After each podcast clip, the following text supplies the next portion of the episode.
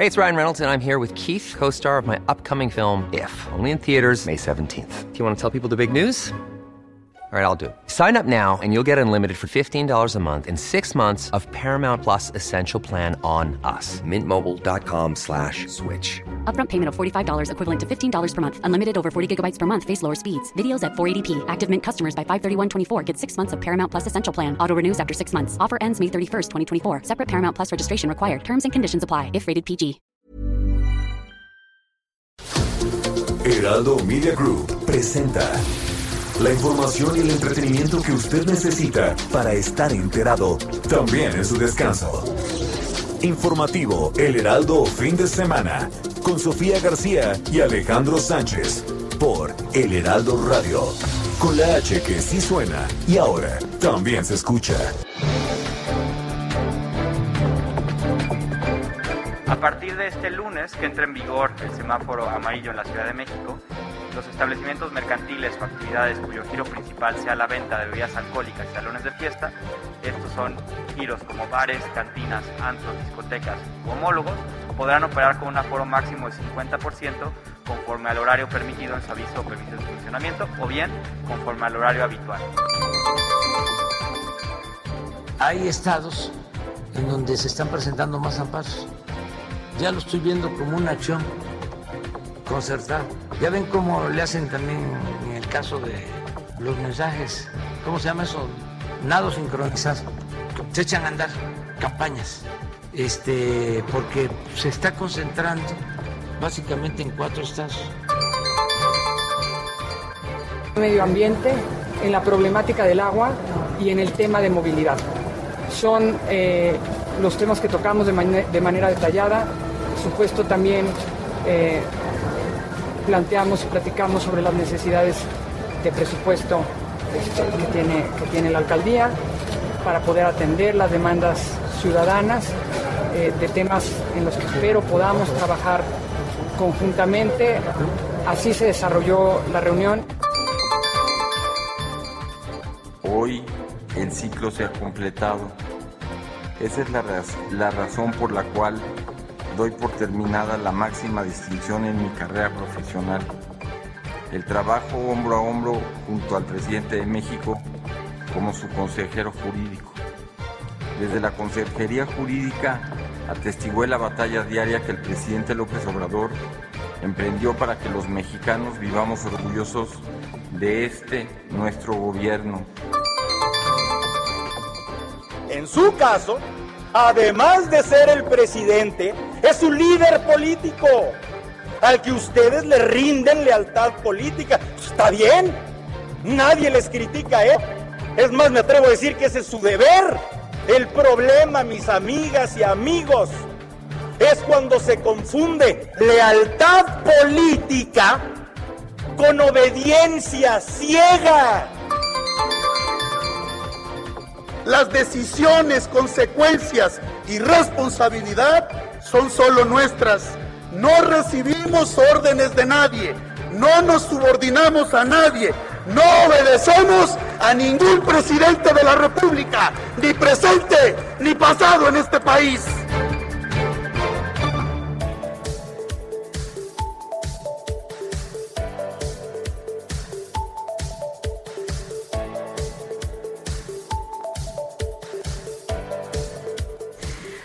Hola, ¿qué tal? Muy buenos días. Bienvenidos a los micrófonos del informativo fin de semana en este 4 de septiembre. Ya el, prim, el primer fin de semana con todos ustedes de septiembre, ya el mes patrio, el mes de la comida mexicana, el de las, no, bueno, ya huele aquí a, a chile en nogada. Usted no sé cuántos ya se ha comido, pero bueno, bienvenidos. Ya platicaremos de eso aquí en este espacio. Gracias por acompañarnos desde esta hora, desde las 7 de la mañana hasta las 10, en todas las frecuencias de El Heraldo Radio, a nivel nacional y también más allá de las fronteras. Gracias por estar aquí en estos micrófonos. Quédese, vamos a platicar de muchas cosas, de muchos temas que están en la agenda nacional, todos los cambios que hubo en el gabinete esta semana, de eso y mucho más. Yo soy Sofía García, me da mucho gusto saludarte, Alex Sánchez, ¿cómo estás? Hola, Sofía, muy buenos días a ti y a todo el auditorio que nos escucha a lo largo y ancho del país.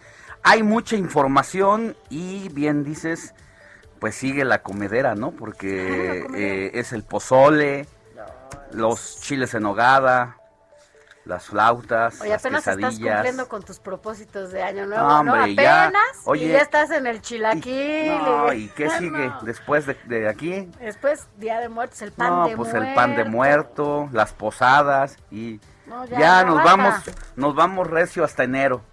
Bueno, ¿Eh? yo ya conocí un, un pozole, eh, ¿cómo le dicen? Vegetariano. Y entonces ya sabes, es tu pozole de champiñón ahí por si no, por si andas a dieta, para que no te sientas culpable. Pero... Así es. Ay, pero qué rica es la comida mexicana. Yo creo que no hay otra más rica que la Y mexicana. su, y su picante, la No, verdad es todo. que ¿A ti te los gusta que somos que el... te pique la comida? Sí. A mí me gusta, eh, sí, el picante, me gusta el Ajá. picante. Y A mí, a mí no ¿Tú? mucho, no mucho. No no. tanto. Ya cuando empiezo a, a- a ¿Te estar muy el enchilada, sí, no, sufro cada vez Pues que me es que sí es tortuoso, pero es que pica, pero... Pero no se te gusta que te pique se mucho. siente a gusto. Entonces, Ay, la verdad es que Quique, de tenemos una, eres bien tenemos una variedad de picantes en el país. mm, Ajá. Del, de- fíjate, de Sonora, que es el La famoso chilpetín. Ajá. ¿Sí conoces ese, ese picante? Mm. Son unas Ah, ¿de bolitas, cafecitas, Ah, no. y hay un, tiene hasta su chilpetinero, que es he- hecho a base de palo de fierro, le llaman, madera, que es bastante, por eso le llaman palo de fierro, porque es lo, pero lo hacen muy artesanal. Le hacen un hoyito profundo y tiene una especie de un palito que con el que Ah, picas el, el chile, lo haces, lo haces polvito Ajá. y pica durísimo. Del el- chilpetín el hasta el de Mérida, ¿cómo se llama? ¿El ¿Cómo se habanero? llama? El habanero. Sí, el Entonces, habanero. imagínate, si pasas Bueno. por toda esa variante de picantes, No, pues. nadie en el mundo como Made in México en esas en esos artes culinarios. No hay forma de que nos gane alguien en, en- Hay niveles. de alimentos picantes. Y sí, a Sánchez, fíjate que hay una Nadia, la ubicas que trabaja aquí con con, Sí, la productora de Puro Barrio. con puro barrio. Ah, bueno, a ella le puedes dar cucharadas de habanero, de habanero, literal, y te lo juro que no le pica Fíjate. nada. Tiene un problema esa niña seguramente Ay, ajá, en la sí, lengua. ¿Es en serio? Te la voy a traer, Quique. Te la voy a traer y le dices eso. Pero bueno, hablamos de otras cosas que no sean Oye, picantes. Pues hay demasiada información. Fíjate que la crisis migratoria se ha recrudecido en el sur de México con la formación de nuevas caravanas y su disolución por parte de las autoridades. Unos hechos que han sido condenados por la ONU que cuestionan el discurso oficial del gobierno de México respecto a los derechos humanos. Ayer en la noche estaba viendo un video de esta vanguardia de policías de la Guardia Nacional y de policías migratorios o agentes migratorios que van acechando a los a los indocumentados, ellos prácticamente rendidos, pero se le deja ir encima tanto los agentes y hace una un trato inhumano que no puedo repetir el tipo de groserías exacto. que dicen, pero cuando los ven, los ven con un odio y con un desprecio que parece que disfrutan ir a esa cacería.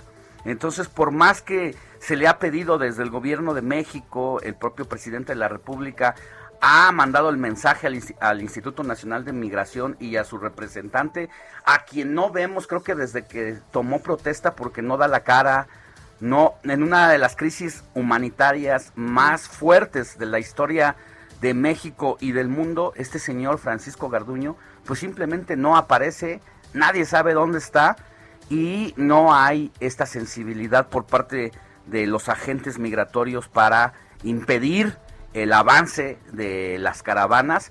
Con esta que viene, que inicia hoy a las 8 de la mañana, o sea, en ¿Una hora? Bueno, en, cua- en 40 y- 52 minutos empieza la cuarta caravana en esta semana. En esta semana nada más. Pero estamos viviendo la crisis humanitaria más, más fuerte de todos los tiempos.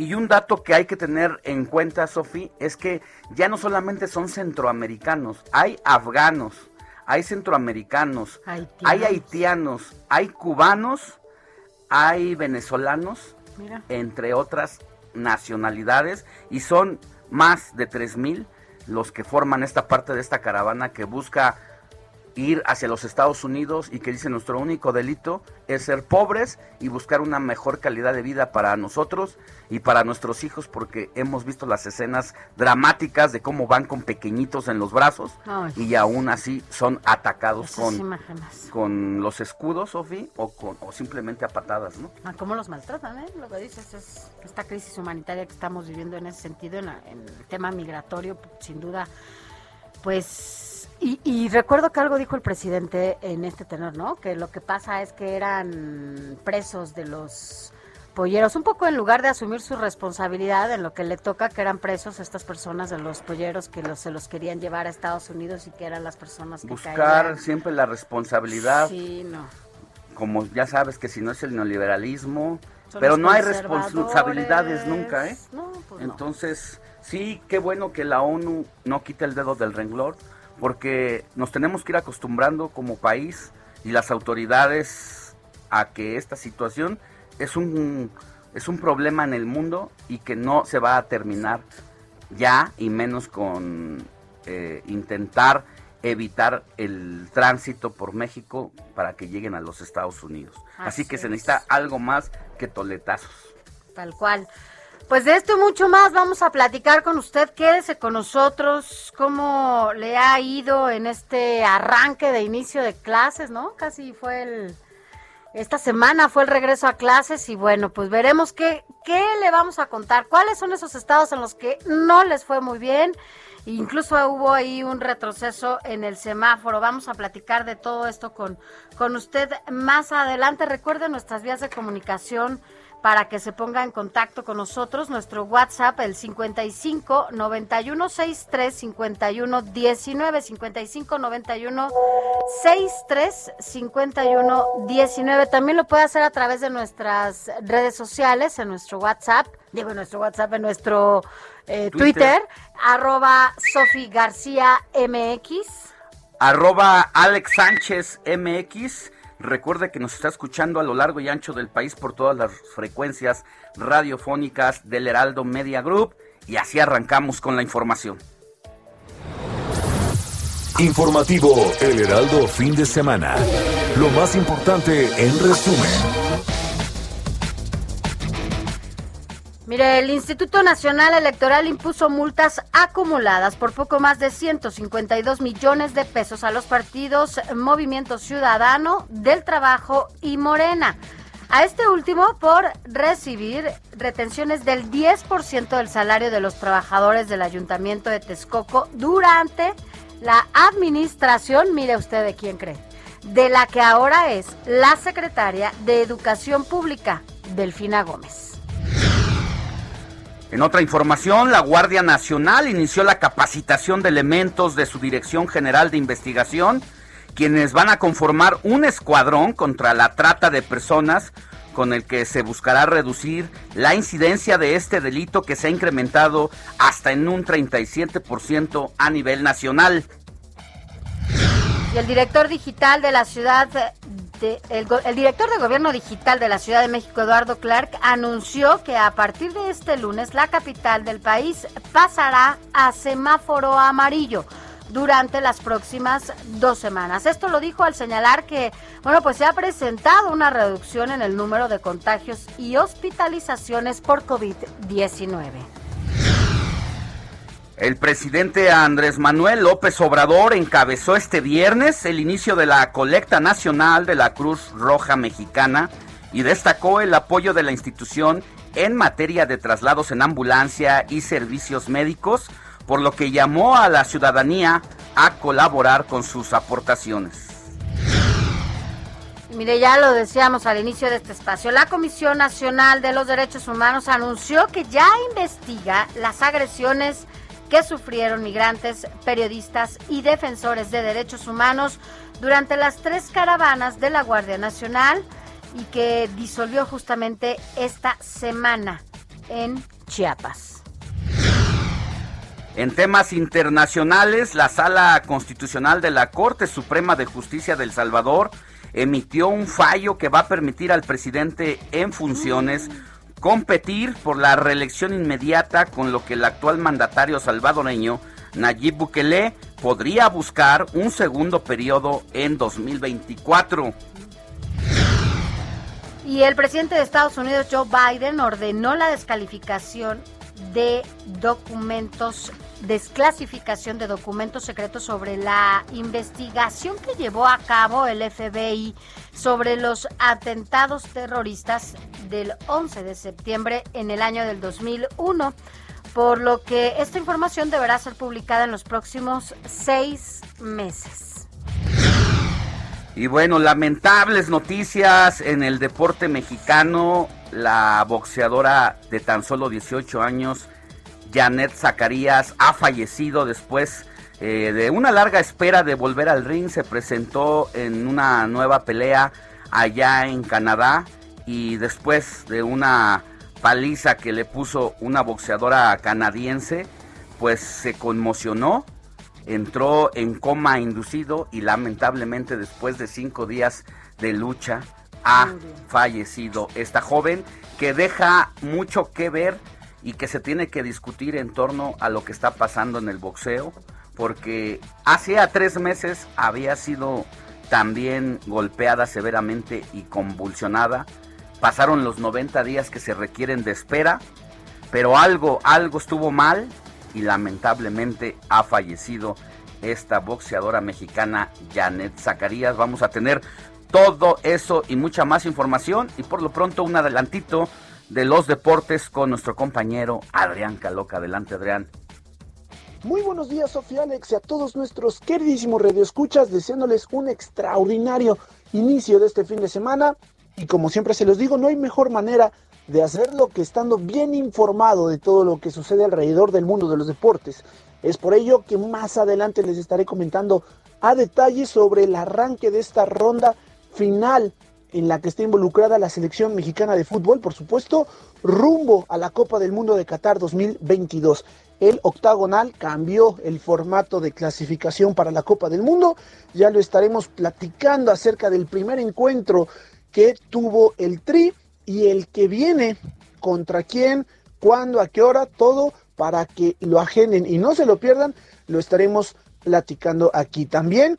Fin de semana de Fórmula 1, hay gran premio este fin de semana, insisto, por lo cual también los detalles los estaremos platicando.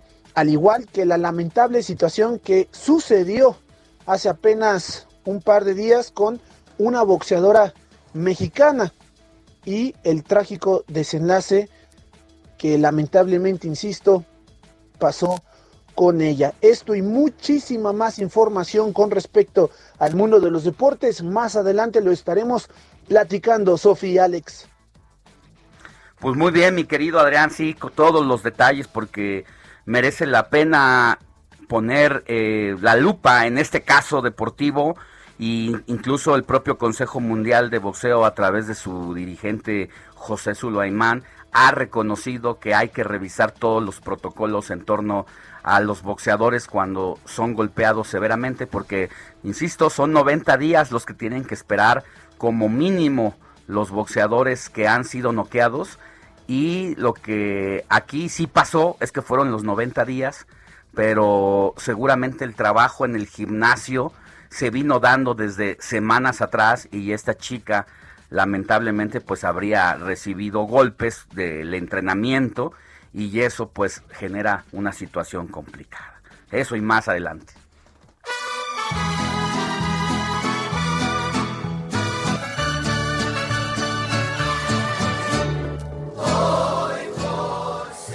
Mi Moni Reyes, muy buenos días. ¿A quién vamos a celebrar hoy 4 de septiembre? Hola, Sofía, Alex, amigos, qué gusto saludarlos esta mañana. Pues hoy, fíjense, es cumpleaños, perdón, no es cumpleaños, es santo. bueno, también muchas felicidades a quienes estén cumpliendo años, pero le vamos a dar un abrazo a quien lleve por nombre Moisés. Fíjense que hoy es día de los Moisés. ¿Y saben ustedes que es un nombre de origen hebreo? Pues su significado es el que es salvado de las aguas. Y cuenta la historia que Moisés precisamente fue salvado del agua y criado junto a un faraón famoso de aquella época. También dicen que se le reveló Dios en el monte Sinaí diciéndole, yo soy el que soy, y le propuso la ley para regir la vida del pueblo elegido. Bueno, pues Moisés, entre muchas cosas, fue legislador, juez, guerrero, libertador, y junto con Abraham son los dos personajes centrales del Antiguo Testamento. Su obra, llamada La Ley, constituyó la base de la vida religiosa y política del pueblo elegido. Bueno, Moisés eh, murió, fíjense, a los 120 años de edad en el monte Nebo y su cuerpo jamás lo encontraron, desapareció. Hoy además, Sofi y Alex, de darle un abrazo a Moisés, también vamos a felicitar a quien lleve por nombre Bonifacio, Marcelo, Rosalía, Catalina y Bernardo. ¿Cómo ven, amigos? Pues yo conozco varios Bernardos. Un abrazo a todos y todas ellas. ¿No? Y muchas felicidades. Gracias, mi Moni. Un abrazo a todos. Claro que sí, gracias. Hoy te vengo a saludar. Hoy por ser día de tu santo, te venimos a cantar.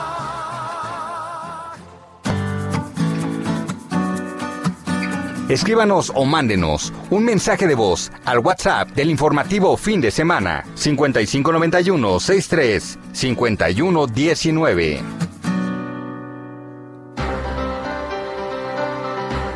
Siete de la mañana con 21 minutos, hora del centro de la República.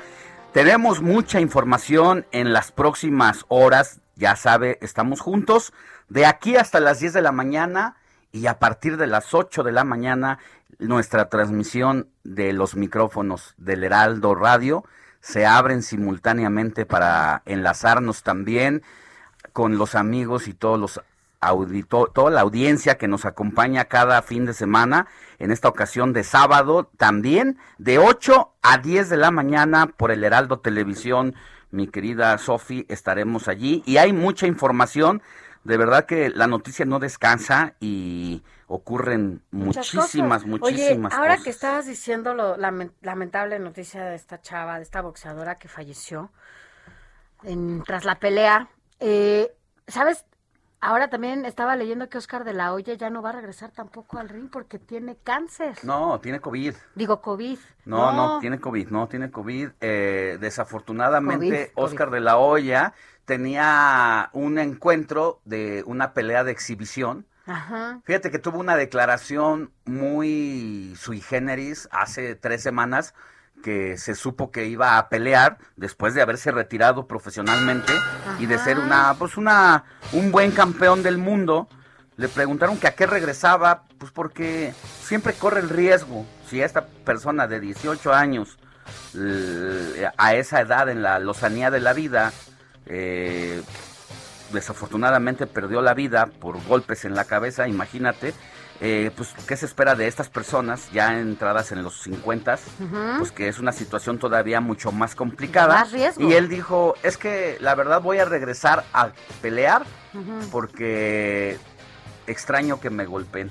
No, bueno, pues Así que extraña los golpes. Como hay gente eh, que sí tenía, tenía la guardia bien puesta ya arriba para llegar a su pelea de exhibición este 11 de septiembre, pero fue noqueado antes de subir al ring. El COVID-19 lo tiene postrado en la cama y ayer incluso grabó una especie de selfie donde dice, me siento muy mal, me, me, me, duele mucho el cuerpo, estoy súper cansado, no puedo respirar y prefiero yo mandar este video para decirles que se cuiden. Yo sé que voy a salir adelante y que estaré arriba del ring próximamente, pero no podrá ser esta semana definitivamente. Y ojalá, ojalá deseamos que se recupere, pero mira, una persona porque él se mantiene en forma. Deportista, ¿no? O sea, estamos es como Chávez, ¿no? Tú que conoces a Chávez en persona, 60 años el tipo y cómo está. Está muy no bien. tiene una gota de nada, un gramo de grasa. de grasa.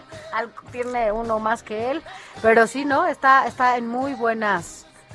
eh, bueno, se ve muy bien, Chávez. La verdad es que sí, efectivamente también es parte de la disciplina que los tiene, ¿no? En esta, en estas posibilidades de tener un cuerpo sano. Pero el COVID, el COVID no sabemos cómo va a actuar en cada cuerpo. Ese es el problema. Ah, Ese es el gran riesgo. Yo ayer me enteré de gente que conoces, una familia, dos jóvenes, pues ni siquiera de 40 años de una misma familia fallecieron y también el esposo de, una hermana de estos dos difuntos.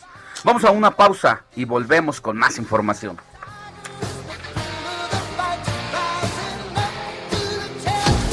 La noticia no descansa. Usted necesita estar bien informado también el fin de semana. Esto es Informativo Heraldo Fin de Semana. Informativo Heraldo Fin de Semana. Regresamos. En esta primera fase de la línea 1 se han proyectado 16 estaciones repartidas de acuerdo a la comodidad de los pasajeros y a la rapidez de recorrido. Un 4 de septiembre de 1969 se inauguró la línea 1 del metro de la Ciudad de México. El tramo inicial de la línea 1, identificada con el color rosa, solo abarcaba 16 estaciones, desde Chapultepec a Zaragoza, y recorría 12.66 kilómetros. Su primer viaje hecho ese día llevó como pasajeros a personal del gobierno federal y al entonces presidente Gustavo Díaz Ordaz quien viajó en un vagón separado con el cuerpo de guardias presidenciales. El vagón tenía escrito sobre las ocho puertas lo siguiente. Carro 1, tren presidencial.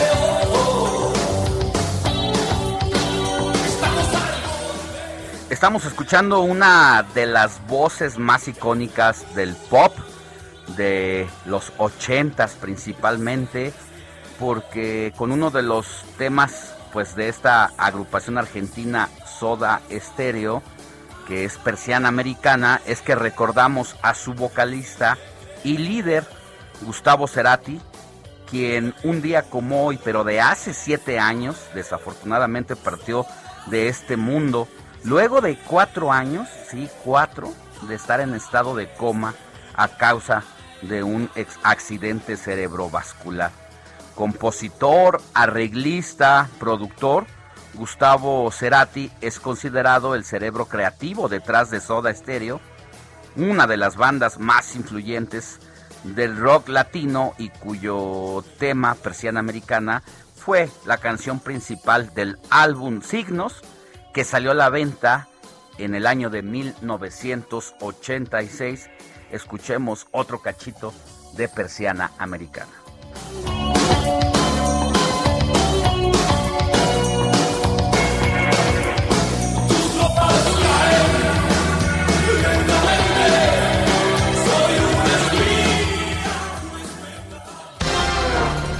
Raimundo Sánchez, Periscopio.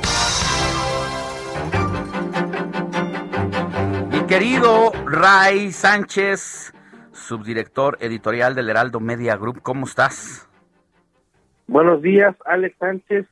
Eh, un abrazo a ti y a todo el auditorio y con muy buena música que estás recomendando en este sábado. Eh, pues ahí que este medio frío, medio lluvioso, húmedo, rico para gozar. Oye, Este, mi Ray, genial. eh, además de periodista, de gran lector que eres, te devoras, te gusta devorarte un buen libro, eh, todos los periódicos día con día. Además de todo eso, eres un, pues eres un experto en música y, esto también obedece a que estudiaste música.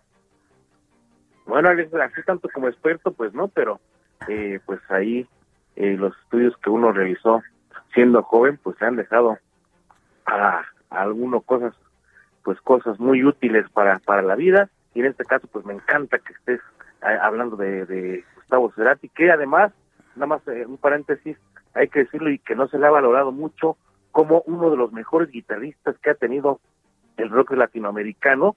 Yo creo que por ahí no se le ha valorado mucho a Gustavo Cerati y pues bueno, eh, ese es el apunte que les dejo para, Así es. para tu tema. Tú eh, tocas la guitarra, eres, eh, estudiaste la música en la UNAM.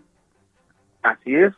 Eh, y bueno, pues ahí le, le- le hago el intento, ¿no? Porque al final, como dice José José, uno no es lo que quiere, sino lo que puede ser. Y pues bueno, yo soy periodista eh, y la música pues ya la tengo solamente como de hobby. Oye, pues perdimos un músico, pero ganamos un gran periodista. Y hoy precisamente, pues nos, nos hablas de Morena que recicla banderas del PRD. Eso es lo que traes en tu periscopio de hoy. Alex, así es. Eh, esas banderas, recordarás que eh, pues dieron los años de gloria al PRD, las banderas de inclusión sobre todo y las de equidad, son las que ahora Morena eh, pues está eh, pues reciclando prácticamente después de la, del descalabro que sufrieron en la Ciudad de México en las pasadas elecciones y bueno, la está reciclando para llevarlas a nivel nacional. El grupo parlamentario que lidera Ignacio Mir en la Cámara de Diputados, pues está recuperando estos temas que, reitero, fueron los que encumbraron a la izquierda del PRD en la Ciudad de México en tiempos de la jefatura de gobierno de Marcelo Ebrard, recordarás, y que después fueron relegadas a partir del 2018 en la elección presidencial y pues prácticamente la actual administración de López Obrador las tiene eh, pues anuladas, pero bueno, ahí van las, las empolvan, están sacando eh, pues estas eh, iniciativas para reivindicarse con los grupos que de alguna manera, Alex, hay que decirlo, pues han sido castigados y hasta maltratados por la 4T, como son las mujeres y la comunidad LGBTTIQ más. Y bueno, pues vamos a arreglarlo de ahí. Eh, pues las que están desempolvando son las del matrimonio entre personas del mismo sexo, maternidad subrogada, autonomía reproductiva, aunque dicen que no se trata eh, de ilegalizar el aborto, así lo dicen, pero bueno, eh, y también eh, iniciativas para dar más derechos a las personas intersexuales y que puedan tener libre desarrollo de la personalidad. En los hechos, Alex se traduce como el cambio de identidad de género, hay que decirlo así también con todas sus letras, y también van por reformas para tipificar crímenes de odio, eh, eh, pues para este tipo de, de, pues sí, de delitos que se cometen contra, contra las, las, las personas, eh, pues que no son heterosexuales, y bueno, todos estos temas están incluidos en la agenda y se buscan legislarlos para llevarlos insisto, a nivel nacional. Lo paradójico de todo, Alex, es que pues la oposición pues ni siquiera está buscando frenar estos estos asuntos. La resistencia está Hay otros grupos, ¿no? Así es, la resistencia está llegando desde eh, pues instituciones y organismos religiosos. De hecho, los 32 consejos interreligiosos estatales que integran desde católicos, protestantes hasta musulmanes, eh, pues ya formaron un frente formal para, para tratar de frenar esta agenda y evitar que transite a nivel nacional y están exigiendo que cada uno de estos asuntos se lleve a consulta popular Oye, eh, mi Ray. para que la gente decida. Y esto que dices, eh, pues recordando esta historia de cómo en la Ciudad de México avanzaron estas grandes reformas con Marcelo Ebrard, pero al gobierno entonces de la Ciudad de México, de López Obrador, como que no eran de su agrado tampoco estas iniciativas. Así es, pues también, eh, de hecho, falta ver qué, qué dice el presidente López Obrador, a ver si las deja transitar, porque recordarás que siendo jefe de gobierno, en la entonces Asamblea Legislativa, pues estaban eh, los temas, eh, en específico la interrupción legal del embarazo y el matrimonio entre personas del mismo sexo. López Obrador no los dejó pasar, eh, se congelaron durante toda su gestión estas, estas, pues estas reformas, estos, estas leyes en la Asamblea Legislativa, que es hoy el Congreso de la Ciudad de México, hasta que llegó Marcelo Ebrard, y bueno, fueron los años de gloria para, para el PRD, porque recordemos que eran, que eran periodistas, eh, fueron los años de gloria y se aprobaron estas y otras más eh, para beneficio de mujeres y pues estos sectores que ahora pues han sido pues han sido prácticamente eh, olvidados por por la llamada 4T Alex Así es, pues va a ser interesante porque uno pensaría que en un partido como es Morena, donde se reciben todas las indicaciones desde allá arriba, eh, pues ya está apalabrado con Palacio Nacional. Uno pensaría eso, pero vamos a ver qué va a pasar en el transcurso de esta legislatura que ya inició eh, esta semana y que falta que se conformen las comisiones, aunque sin comisiones ya también ya dieron madruguete ahí con eh, algunas eh, reformas incluso constitucionales, eh, estará eh, interesante saber pues qué opina Palacio Nacional precisamente y su principal inquilino de estos temas. Así es, sobre todo porque recordarás que incluso ha, manifestado que, que, pues él también está de acuerdo como los consejos interreligiosos en llevar a consulta este tipo de derechos que quiere impulsar su partido en la Cámara de Diputados. Pues muy bien, mi querido Ray, te mandamos un abrazote. Gracias por el periscopio de hoy y pues ya saben algo ustedes que nos escuchan en casita o que van en el radio, eh, escuchando el radio mientras conducen. El querido Raimundo Sánchez también es, pues es, eh, le sabe a la música, es estudiado, eh, guitarrista principalmente, y ahora como dice un poco modesto como es mi querido Ray, no soy tan experto, pero sabemos que sí, para nosotros es un experto. Mi querido Ray. Siempre lo leemos así, ¿no? Un abrazote. redes ahí, cuando Muchas gracias, Alex Sofi, un abrazo. Abrazo. Eh, y pues que les vaya muy bien en este lindo sábado. Igual para ti, mi Ray. Informativo El Heraldo, fin de semana, con Sofía García y Alejandro Sánchez. Síganos. Mire, vamos a ver cómo estamos en los, en los datos, en las cifras de COVID, en las cifras oficiales, en lo que tiene que ver con COVID-19 en estos días, sobre todo a partir de ayer. Escuchemos a Héctor Vieira.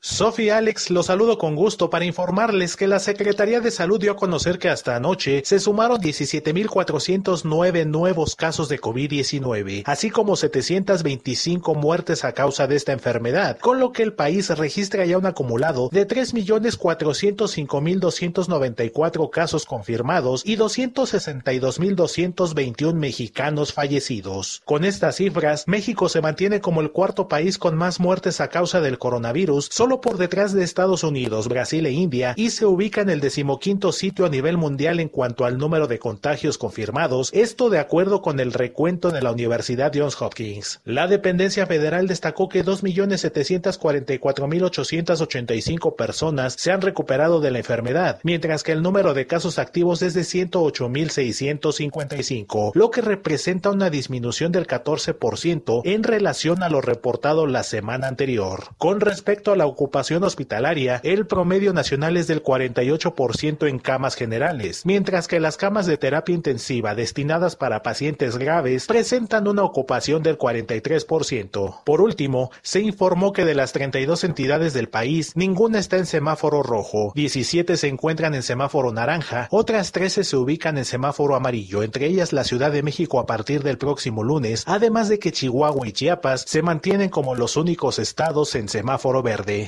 Sofía Alex es la información que les tengo hasta el momento. Seguimos pendientes.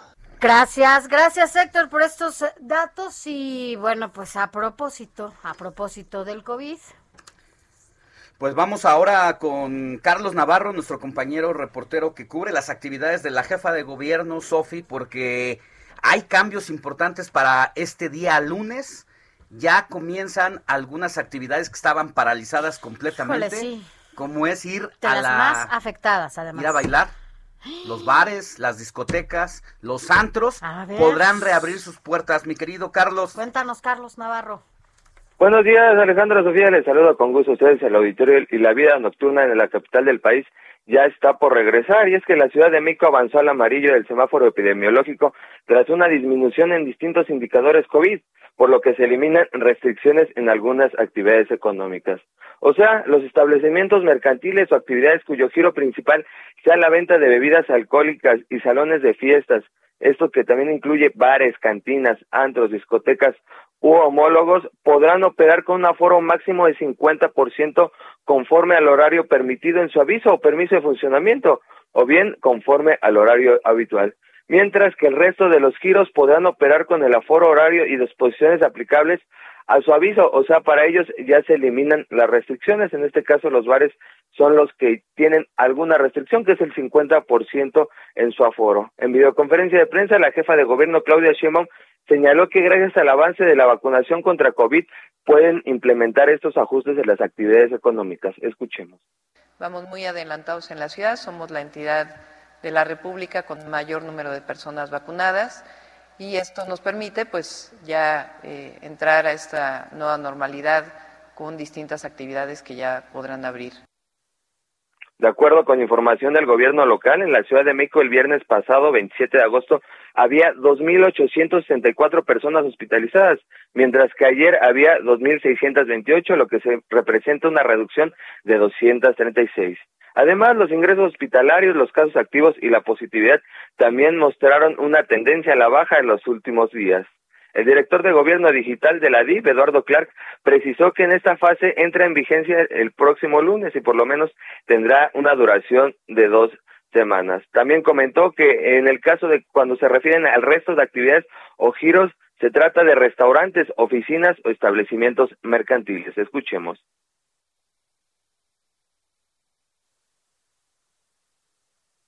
Tenemos un problema con el audio que no pudo.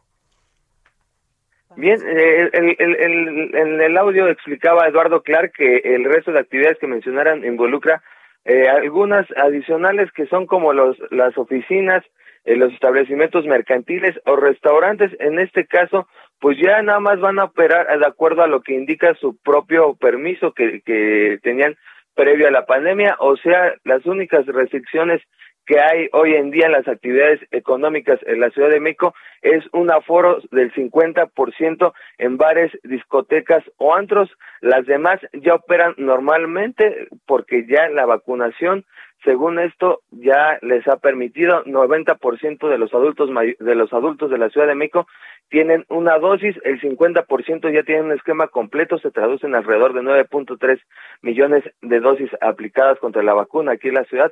Así es que vamos a ver de qué manera se comporta, porque pues ya, ya no hay más restricciones en esa emergencia sanitaria, solamente la vida nocturna tiene restricciones aquí en la Ciudad de México. Alejandro, Sofía, la información que les tengo.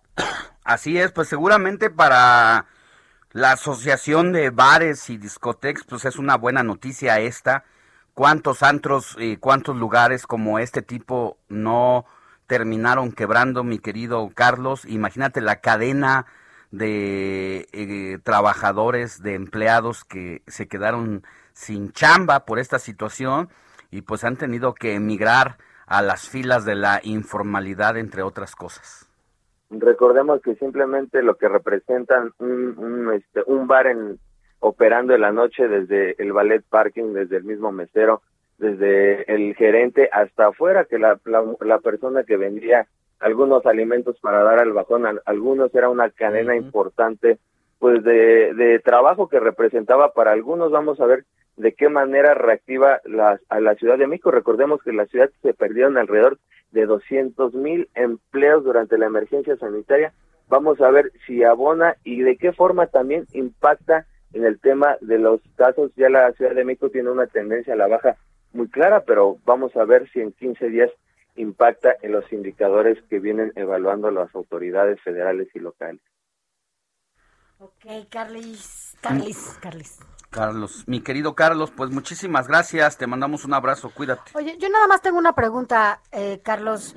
Eh, Sí. Entiendo que llegaron ya unos lotes de los de Astra, ¿no? Astra Seneca y parece que la semana que entra pueden llegar eh, ya a los de 40 y 49 años que todavía no se han vacunado.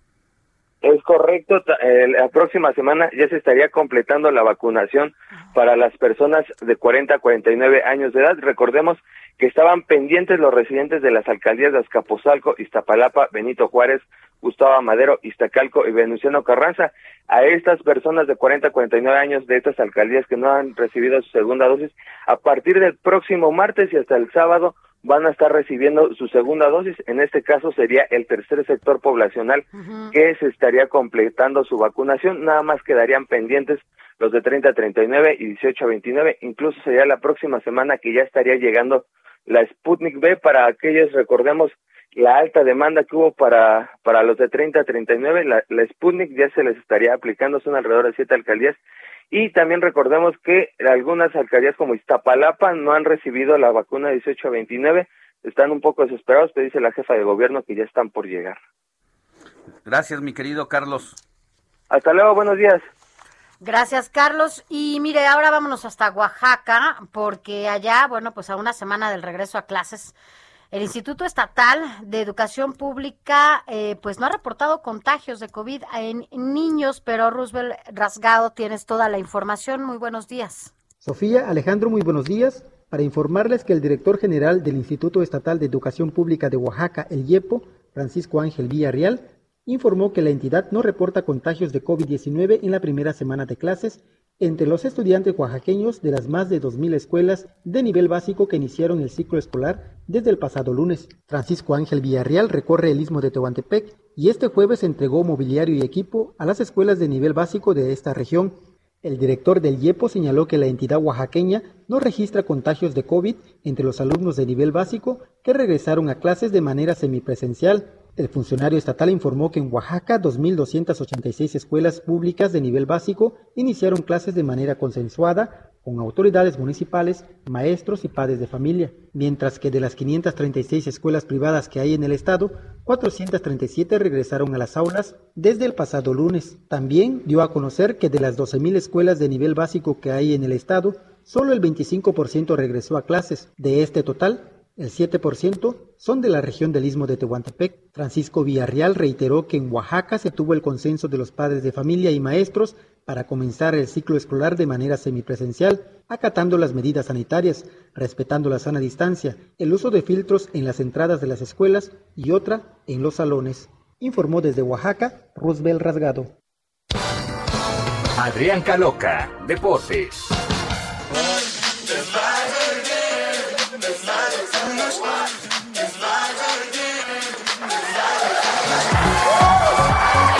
Querido Adrián Caloca, muy buenos días. Muy buenos días, Sofía Alex, ¿cómo están? Deseándole también, obviamente, un enorme, enorme fin de semana a todos nuestros queridísimos radioescuchas. Pues vámonos rápidamente con información deportiva. En cuanto al, bueno, vamos a platicar de una situación eh, para después dejar, ya cuando nos enlacemos con, con la tele, con otra. Pero de momento, hablarles rápidamente solo del US Open, que es el Grand Slam, el último de este año, hablando de tenis que se va a realizar durante este año. Hoy hay actividad importante, pues veremos en los 16 de final al número uno del mundo, a Novak Djokovic, enfrentar al japonés eh, Kei Nishikori, el número 56 del ranking. Esto a las doce y media ahí por mediodía, hora de México, por supuesto, en el duelo más atractivo, al igual que el del alemán Alexander Zverev, que ganó en Acapulco, es el campeón olímpico, el 4 del mundo, frente al estadounidense eh, John Sock. Esto será a las siete y media de la noche, ya para hora de México. Y en cuanto a la información que se dio durante la semana curiosa, fue lo de la reina Isabel, que le hizo una petición muy particular a Cristiano Ronaldo tras su regreso al Manchester United, algo que según la propia prensa británica no había sucedido nunca en la historia de una petición directa de la reina hacia cualquier deportista, de cualquier deporte. Y me refiero a que le pidió 80 de sus jerseys que se los regalara para todo el personal de, de la monarquía inglesa y aparte que la que él vaya a usar el día de su debut, que se espera que sea el próximo 11 de septiembre, se la mande regalada y con y firmada Pues para que la tenga ahí bien guardadita. ¿Cómo ves, Alex? Pues muy bien, mi querido Adrián, o sea, nos, nos vamos a un corte y nos enlazamos con televisión y ahí te vemos y te escuchamos en un rato. Claro que sí. Heraldo Media Group presentó Informativo El Heraldo Fin de Semana con Sofía García y Alejandro Sánchez a través de El Heraldo Radio con la H que sí suena y ahora también se escucha. Las caravanas han ido aumentando y también la violencia contra los migrantes. Inició la colecta nacional de la Cruz Roja Mexicana. Hoy es el Día de la Educación Sexual. La Ciudad de México pasa a semáforo amarillo y reabre bares. Esto es informativo de fin de semana con Sofía García y Alejandro Sánchez. Muy buenos días, excelente sábado. Gracias por continuar con nosotros ahora en esta transmisión simultánea en donde, bueno, a través de los micrófonos de El Heraldo Radio nos pueden escuchar en todo el país y también a través de esta pantalla nos pueden ver en el canal 10 en El Heraldo Televisión en todas las plataformas. Yo soy Sofía García y me da mucho gusto saludarte, Alex Sánchez. ¿Cómo estás? Gracias, Sofi. Muy buenos días a ti y a todos los que nos ven allá en casita o nos siguen escuchando por las diferentes estaciones del Heraldo Media Group. Tenemos mucha información, tenemos entrevistas muy relevantes sobre lo que ha acontecido en las últimas horas y no se diga en la situación deportiva, lamentablemente el deceso de una jovencita de tan solo 18 años de edad que pone a quienes se dedican a hacer este tipo de eventos a revisar sus protocolos porque esta chica había tenido un knockout hacía tres meses antes y estaremos hablando de eso y mucho más. Y así comenzamos con el informativo de fin de semana.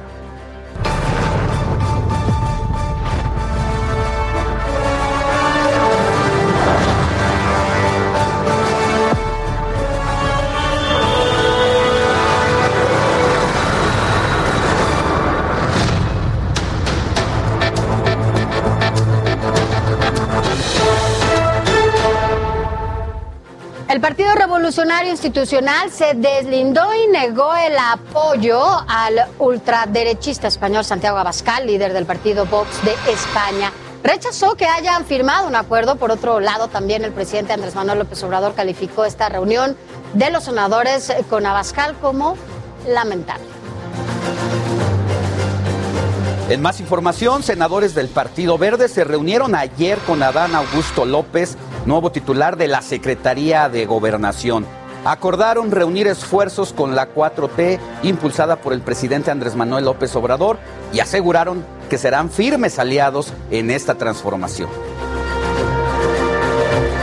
Y ya es oficial, los centros penitenciarios capitalinos pasaron a la tutela de la Secretaría de Seguridad Ciudadana. A partir de hoy, la instancia tendrá bajo su dirección y responsabilidad el Cuerpo de Vigilancia y Custodia de las cárceles de la Ciudad de México. Otra de sus facultades será nombrar a la persona titular de la Dirección para Adolescentes.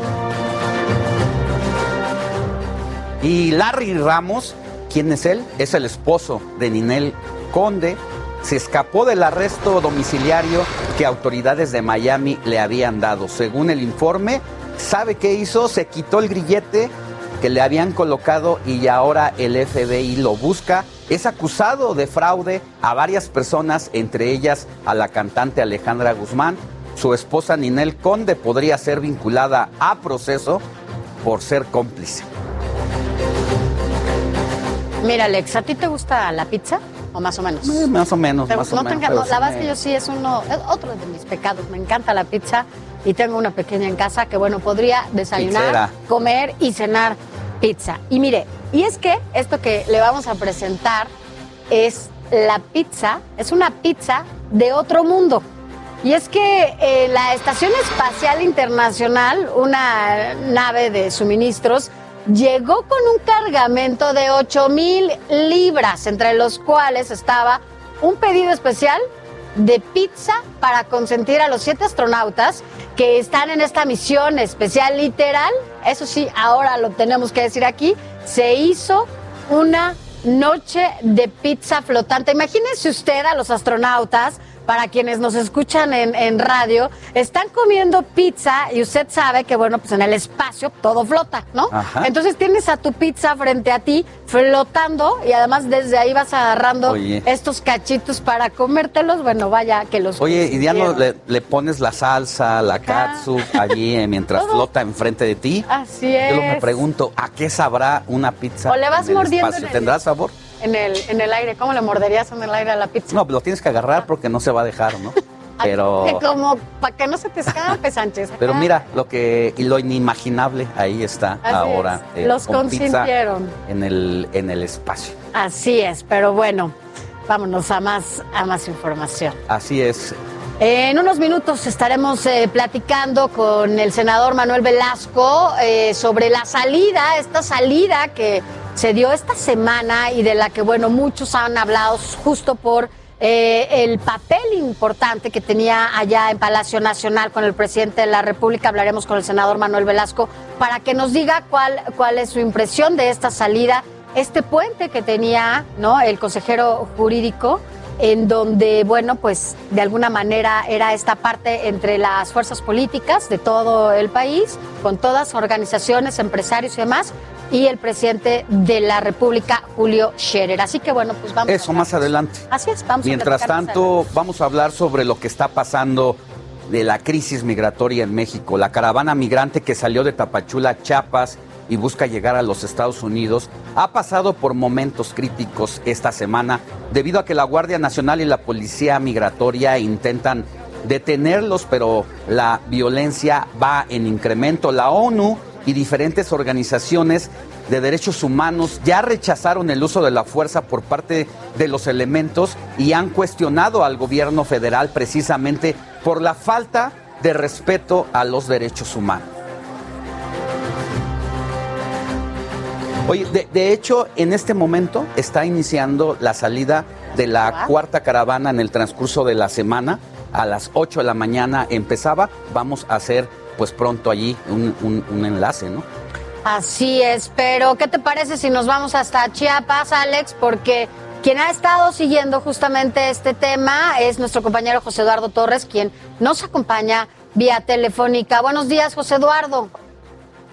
Sofía Alejandro, buenos días. Los saludo con gusto desde la frontera sur de México, en el municipio de Tapachula, donde en estos momentos una nueva caravana migrante va a intentar llegar al centro del país y en consecuencia a Estados Unidos, al, al anhelado sueño americano que es lo que ellos tanto desean en estos momentos que han iniciado esta dura caminata porque estamos hablando de temperaturas muy altas que se registran en esta parte de la frontera sur y también las condiciones en las que últimamente se ha venido desarrollando este fenómeno migratorio. Y decimos las condiciones porque ya van cuatro caravanas que han sido desarticuladas por las autoridades migratorias y elementos de la Guardia Nacional y hasta el momento pues ninguno de estos contingentes ha logrado avanzar más allá de territorio chiapaneco. Estamos justo en el momento en el que esta caravana comienza a transitar ya por territorio chiapaneco y la primera parada va a ser elegido Viva México, así se denomina este lugar,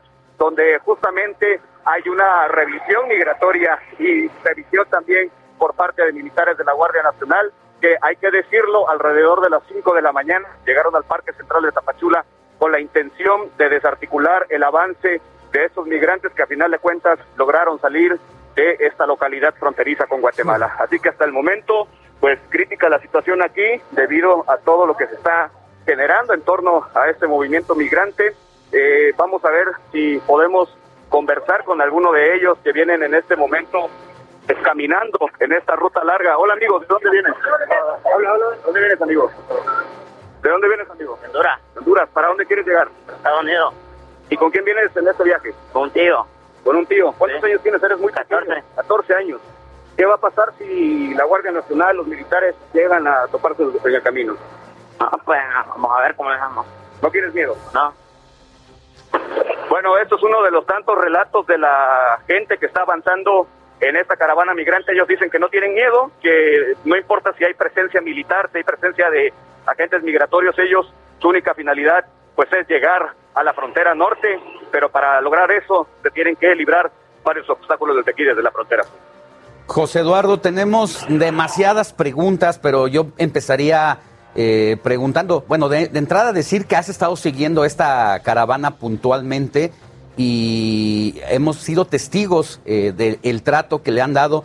Estaba yo viendo videos anoche, incluso que ahorita en la mañana lo estamos presentando aquí para quienes nos, nos escuchan en casa. Es el momento frontal de la Guardia Nacional y de los agentes migratorios que se les ve un odio y las palabras altisonantes con las que se expresan que parece que disfrutan esta cacería, lamentablemente. Sí, completamente esta situación ha salido del contexto original, que era la contención. Es muy distinta la contención a la agresión migrante, porque en estos últimos contingentes que hemos visto salir, la situación ha recrudecido bastante al grado de que los agentes migratorios llegan directo a golpear, no a detener, a golpear con la intención de someterlos y de esta manera pues poder subirlos a los vehículos oficiales y a los autobuses que utilizan para el traslado de migrantes. Lo más preocupante en torno a esta situación es que cada vez que sale un grupo, la violencia aumenta. Y ya no solamente se violenta derechos humanos de la comunidad migrante, también de la prensa, de activistas que han sido golpeados, uh -huh. que han sido agredidos. Y es una situación, como les comento, que recrudece porque al mismo tiempo, también al momento de estas redadas, de estos operativos, pues hay separación de familias en los botejeos, en los golpes, en las, en las requisitos que se hacen aquí, pues separan a padres de hijos y son, eh, pues ahora sí que abandonados en distintos puntos fronterizos. Algunos son llevados al Ceibo, allá en el estado vecino de Tabasco, y otros son abandonados por la frontera sur aquí con Guatemala, en el puerto fronterizo Talismano Tecunumán. Entonces, eso sí es una situación bastante preocupante claro. de índole internacional, porque se está separando a familias y no solamente separando, se les está agrediendo y violentando los derechos humanos. José Eduardo, en este, en estos recorridos de estas ya, esta es la cuarta caravana eh, que estamos platicando en estos días recientes. Eh, entiendo, como lo dices, que también han sido varios activistas y, bueno, quienes, defensores de derechos humanos, quienes los han acompañado. En esta caravana también lo difícil es, además de la crisis que se vive, la situación en la que ellos se encuentran, pues, de comida, de pasar la noche, de los niños. Hay ciertos lugares en donde ellos se, pues, se paran, ¿no? Para dormir, para estar. ¿Y qué pasa con esas comunidades? ¿La gente les está ayudando? ¿Les ofrecen un tipo de ayuda? Este, ¿Cómo están alimentándose? Porque también esa es otra, o sea, la, la, la cuestión eh, higiénica también para ellos, ¿cómo la están llevando? Sí, Sofía, excelente pregunta que haces porque es necesario evidenciar esa parte también. Hay que connotar que hay mucha preocupación por parte de la población de distintos municipios de aquí de Chiapas debido a que pasó lo que nunca había pasado con los movimientos de migrantes aquí en Chiapas. ¿Y qué es lo que está pasando? Que militares y agentes migratorios están ingresando a los municipios y allí se desatan las fuertes trifulcas, lo que genera ya daños a viviendas, a comercios, incluso la población que está muy temerosa de que en cualquier momento esta situación detone de nueva cuenta y ya ver militares en las calles, pues es algo muy complicado porque están agrediendo a personas, a seres humanos, incluso agrediendo a los mismos pobladores de estos municipios, cuando en realidad la política al inicio de este gobierno fue no va a haber militares en las calles y ahora hay exceso de ellos en los municipios aquí del sur de Chiapas. O sea, los representantes de la Guardia Nacional y los militares están entrando a las casas porque suponen que eh, les están dando refugio a los migrantes, los pobladores.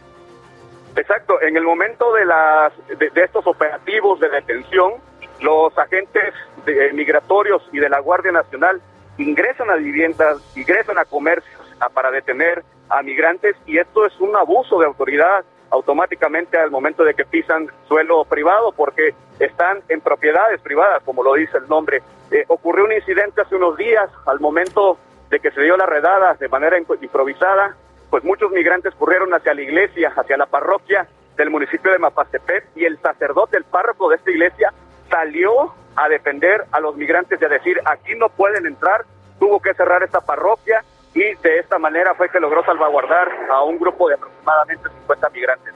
Pero cuando estos militares llegan a propiedades privadas de gente común, pues es muy eh, complicado detenerlos porque se meten, ingresan y sacan a los migrantes a como de Es que ese es un problema porque en el afán, en el supuesto eh, resguardo que están haciendo de, de la situación migratoria allá en Chiapas, bueno, lo que están haciendo estos cuerpos policíacos es eh, violentar los derechos humanos, ya no nada más de los migrantes, sino también eh, del, de la gente que vive allá, de, de los chiapanecos, pues.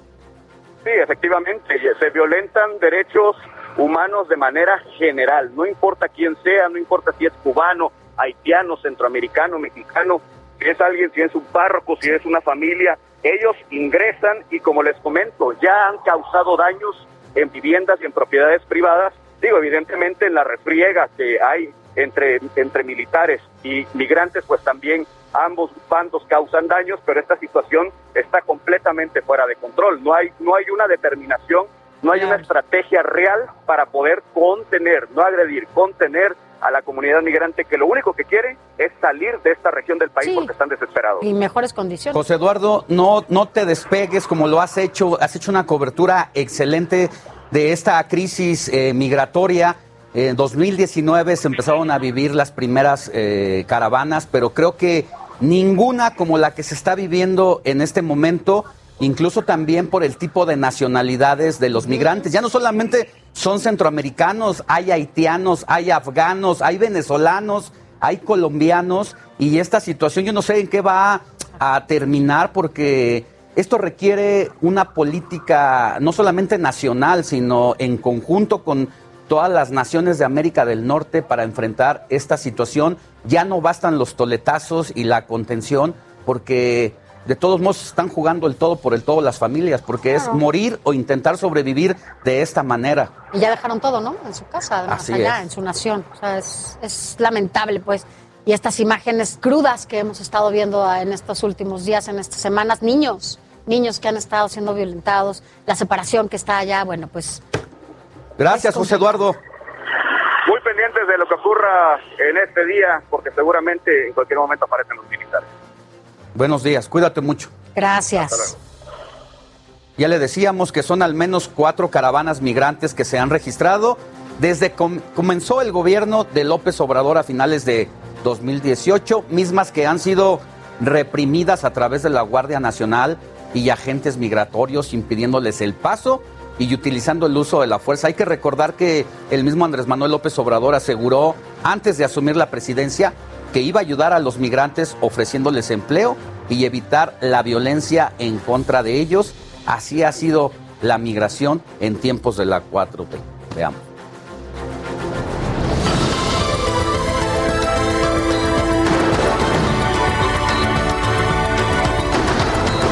En 2019, el entonces presidente Donald Trump amenazaba a nuestro país con aranceles si es que no detenían los grandes flujos migratorios que provenían del centro y Sudamérica rumbo a los Estados Unidos.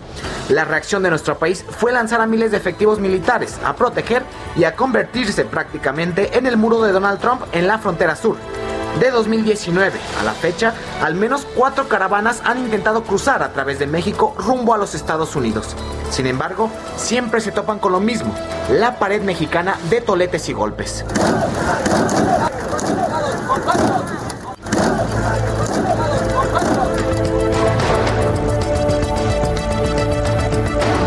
El 23 de abril de 2019, decenas de migrantes hondureños fueron aprendidos por autoridades del Instituto Nacional de Migración en Chiapas. Las familias rompían en llanto, suplicaban el ingreso, pero no fue posible y el uso de la fuerza los controló. 14 años sufriendo. No pasa nada, no pasa nada. Me golpearon mi hijo. ¿Qué le hicieron? Perros me golpearon mi hijo. A mediados de ese mismo año, poco más de 3.000 centroamericanos avanzaban en la primera caravana migrante, luego de que se desplegara una nueva política migratoria esperanzados con las promesas de López Obrador de ofrecerles ayuda. Sin embargo, el resultado fue el mismo. No les permitieron el ingreso y ya los esperaba una barrera de elementos de seguridad.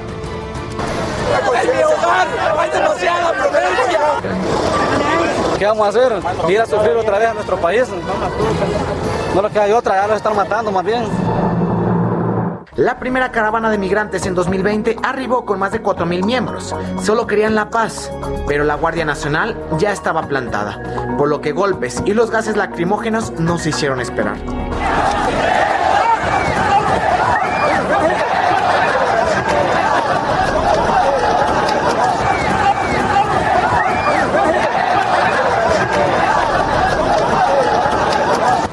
Más reciente represión ocurrió este fin de semana. Cientos de migrantes, en su mayoría haitianos, fueron hostigados y severamente golpeados por la Guardia Nacional, así como elementos del Instituto Nacional de Migración. En México, a partir del día primero de diciembre, vamos a ofrecer empleo, trabajo a migrantes centroamericanos. No eh, el asunto solo con deportaciones o con medidas de fuerza.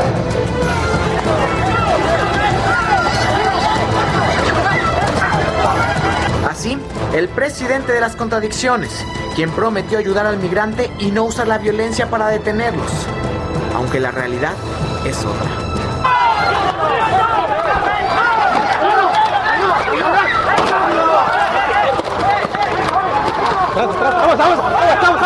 Iván Márquez, Heraldo Televisión.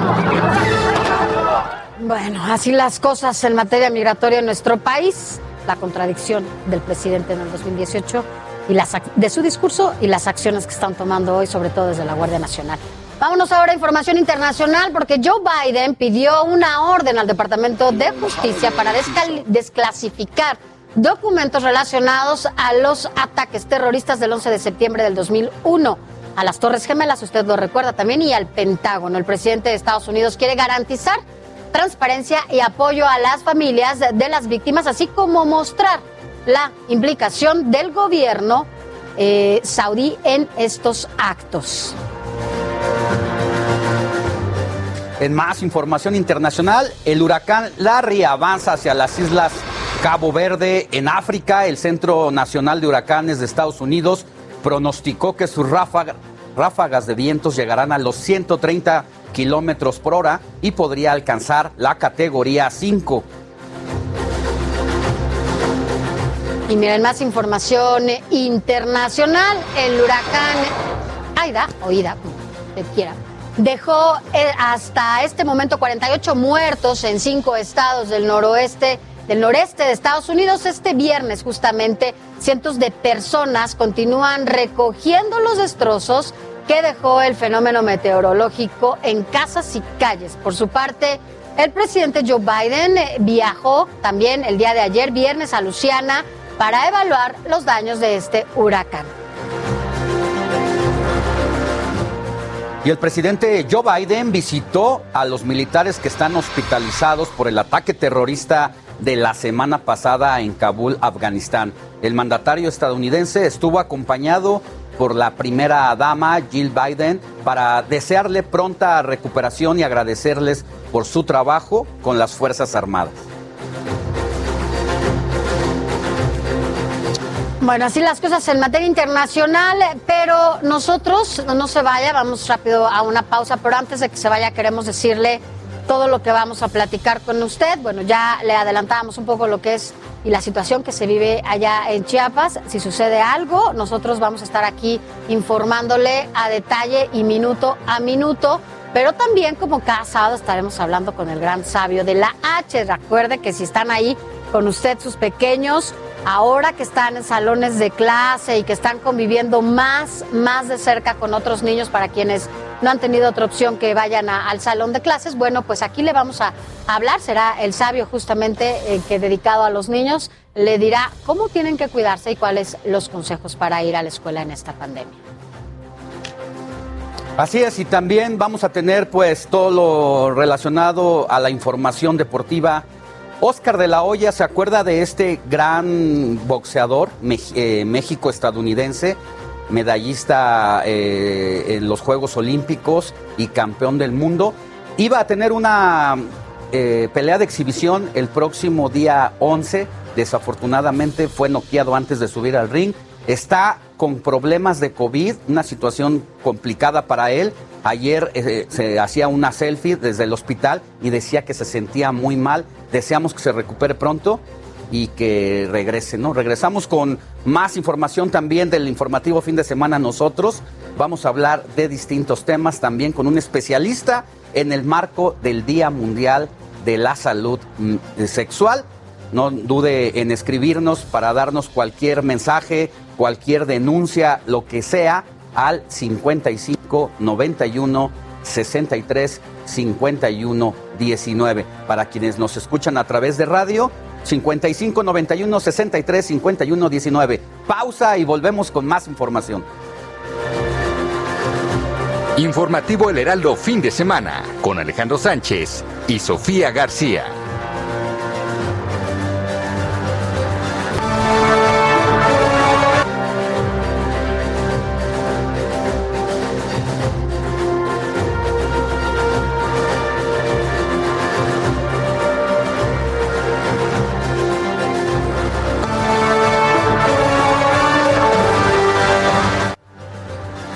Gracias por continuar con nosotros. Recuerda que estamos de manera simultánea en televisión y en radio a través de todas las frecuencias a nivel nacional y también más allá de las fronteras. Mire, escuche esto, sobre todo si usted tiene hijos adolescentes, es importante porque es un tema que tenemos que cambiar de manera radical, sobre todo a partir de las nuevas generaciones. Hoy es el Día Mundial de la Salud Sexual. ¿Ustedes sabían que los bebés nacidos durante esta pandemia estarán marcados de por vida? Escuche por qué en esta información. Nacieron en medio de la pandemia. Según la UNICEF, alrededor de 116 millones de bebés en todo el mundo nacieron bajo la sombra del coronavirus. Hasta el momento son dos generaciones, pero ya comienzan a pagar la factura.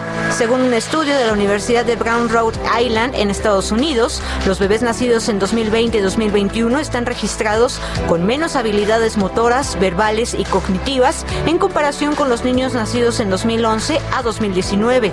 ¿Qué es lo que estaría diciendo este estudio? Es que con la poca evidencia disponible en este momento, los niños antes hacían, un niño de tres años antes hacía exactamente lo que hacía un niño de tres años, pero ahora un niño de tres años está haciendo lo que hace un niño de dos años y medio. Según el estudio, los pandemias podrían tener un desarrollo más lento debido a las condiciones ambientales y sociales con las que nacieron, pues el aislamiento provocó mayor estrés en sus padres, el cual es uno de los factores principales de que los niños interactúen menos con el mundo exterior. Específicamente porque los niños eh, ya deberían en este momento de estar gateando cuando deberían de estar caminando los niños que nacieron a partir del inicio de la pandemia y puede ser que no los estén haciendo. Aquí un tip concreto es decirle a papá y mamá, evita tener a tu hijo todo el tiempo como envuelto eh, contigo y permítele en un lugar que esté limpio, de que vaya eh, explorando, de que se vaya desplazando. Se revisaron a 672 niños y niñas, de los cuales 308 nacieron en 2019, 176 entre enero de 2019 y marzo de 2020 y 188 después de julio de 2020. En ellos los médicos registraron registraron que se redujo el coeficiente intelectual de 100 a 79, aunque especialistas coinciden en que no hay garantía de que esto sea irreversible y afecte en su vida adulta. Nos están diciendo, ojo, hay que, es un factor preocupante, que si no cambiamos el ritmo, que si no cambiamos las formas, esto entonces sí se podría volver un problema por la forma en la cual el modelo aplicado nos dice que el deterioro podría ser mayor. El documento explica que el uso del cubrebocas también podría evitar que los menores sean capaces de aprender señales sociales. Sin embargo, especialistas creen que no impide que los menores identifiquen emociones. Los menores que nazcan en estas condiciones podrían permanecer con problemas de ansiedad. Jessica Muguel, Heraldo Televisión.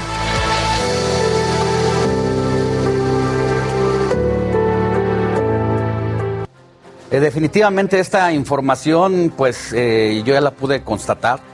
Dos sobrinitos de un año de edad no se conocían, nacieron en pandemia, no habían salido nunca de casa y cuando se conocen, el otro desarrolla el estímulo de gatear, que no gateaba, se lo aprendió al otro sobrinito, que a su vez ese sobrinito ya había estado reunido con algunos pequeñitos. Así que desafortunadamente esta pandemia, como bien lo dice esta nota, quedarán marcados y ojalá puedan entrar en una vida cada vez más normalizada. Por Ojalá, ojalá que se vaya normalizando. y precisamente para platicar más sobre la educación sexual, tenemos el gusto de saludar a Idana Rodas. Ella es vocera del Día Mundial de la Salud Sexual, porque, pues, ¿qué pasa con la salud sexual en los tiempos de la era digital? Idana, muy buenos días, ¿cómo le va? Muy buenos días, muchísimas gracias. Cuéntenos cómo eh, se están, están viviendo las nuevas generaciones el tema de la salud sexual en los tiempos digitales. El Internet ha- se ha convertido en la fuente de consulta constante, o se hecho, no es que ha empezado, es- ya tenía tiempo y se ha hecho mucho más evidente en este momento. Y es importante poderles ofrecer eh, un marco de referencia, puede ser hoy, 4 de septiembre, el Día Mundial de la Salud Sexual, el, el contar con espacios con información de calidad dentro del Internet. ¿No? Y, que puedan ser referencia para ellos y que puedan toparse con información que dé respuesta a esas necesidades que se les están presentando como jóvenes y adolescentes en, en esto, en este mismo contexto de pandemia y que necesitan, requieren ser resueltas. Ahora, ¿cómo decirle a los padres que en este contexto en el que nos encontramos, que ahora ya está totalmente digitalizado, eh, hay garantías o hay seguridad para que ellos puedan obtener información o puedan tener este, datos confiables y seguros en estos sitios de Internet, ¿no? En donde la libertad ahora para navegar es total, ¿no? Sí, lo- los límites o las pautas, las normas dentro del Internet están como muy ambiguas, ¿no? Siguen siendo eh, el hacer mención de partes del cuerpo, de, hablar de manera libre, clara y como sin rodeos de, esta información. Y lo importante aquí del padre es no aislarse o no distanciarse de eso, ¿no? Eh, normalmente apuestan a esa actitud de yo desconozco de eso, no sé qué es eso, pero no te vas a meter en internet. Creo que ahí es muy desde la empatía de yo tengo, ahí va a estar mi hijo, necesito saber en qué está y tener también espacios a cuáles referirlo, de, de- de sitios sanos que esté respaldado por especialistas, por gente que esté muy empapada en esta información y que no vengan con, desde el punto de vista testimonial, a compartirles que si bien les sirve de referencia, pues pueden crear como frustraciones también con ellos. Así que como padres debemos también involucrarnos en esto y no ponerlo como un tema, eso es de jóvenes y, y me desentiendo de todo esto. Pues sí, porque si bien el Internet no eh, desarrolló la pornografía ni la inventó, cada vez es más fácil que las, los chavitos puedan ingresar, eh, tener esta, enfrentarse ante esta realidad, pero sin una información de por medio, la discusión es qué tan nocivo puede ser para su salud, no solamente sexual, sino también emocional. Sí, eh, aquí evitarles que se puedan topar con imágenes e información de salud sexual y reproductiva va a ser imposible. Pero si cuentan con una buena información de respaldo, o sea, que, que- que no vayan desde la nada a enfrentarse con esta imagen, que ellos sepan que eso es algo que ocurre, que es algo con lo que se pueden topar en Internet, eh, pero que tengan información de, de trasfondo. Eso que estás viendo ahí en pornografía, pues no pasa tan así. Hay otras cosas que se ven involucradas, no eh, dimensiones, tamaños, duración, tiempo, todo esto es muy diferente a la vida real y veamos esto como ciencia ficción de la salud sexual o Y de la sexualidad. Y justo por eso, porque nuestra realidad justamente es otra, ¿no? ¿Qué, ¿En qué lugar está México? ¿Qué lugar ocupa México cuando hablamos de salud sexual? Eh, Súper amplia la pregunta si nos guiamos en la, la, parte de, porque la salud sexual abarca muchísimas cosas, ¿no? Eh, es desde, sí, ciertamente ir a mi consulta, revisarme, hacerme exámenes de ITS, pero también es el, la, cómo yo me siento emocionalmente, cómo están mis vínculos, cómo los estoy estableciendo, cómo, eh, cómo, me siento desde mi ámbito erótico, emocional, mental también, y que se ha visto tan trastocado con esto de, este contexto que nos ha tocado vivir. Pero un poco hablando desde esta prevención y desde estas campañas, desde nuestro sector salud, ¿cómo se ubica México, por ejemplo? Ahorita el, eh, somos el primer país eh, con embarazos adolescentes, ¿no? Entonces ahí viene un, todo un trabajo de, de, hacer un enfoque no solo en la distribución de métodos anticonceptivos, sino también el, el saberle no hablar desde el miedo, no seguir con esa, con esa pauta de la salud sexual de hablar desde el miedo, de los riesgos, del cuidado, de las ITS, sino que lo vean como parte de una vivencia, de, una, de vivir una vida sexual plena, placentera, pero desde los cuidados, de los de con qué me voy a afrontar, con qué me voy a topar y ya tener herramientas de respaldo para poder eh, eh, hacerle frente a esto. Pues bueno, hay que poner el ojo ahí, hay mucho que hacer todavía en materia sexual, sobre todo cuando hablamos eh, desde temprana edad, como lo dice, quitarnos, quitarnos de tantos tabús, tantos estigmas que hay en esta, en esta materia y que tengamos un, pues, jóvenes informados es lo mejor que nos puede pasar. Gracias, gracias por haber estado con nosotros. Buenos días. Muy buenos días, muchísimas gracias. Gracias, buenos días. Y pues ya es fin de semana, vámonos a otros temas. Y ya lo sabe, siempre nuestro compañero Antonio Anistro nos tiene una excelente opción para salir, además de que en estas recomendaciones que nos hace Anistro, siempre nos da las opciones para que usted acuda a estos lugares con todas las medidas necesarias. Vamos a escuchar lo que nos preparó.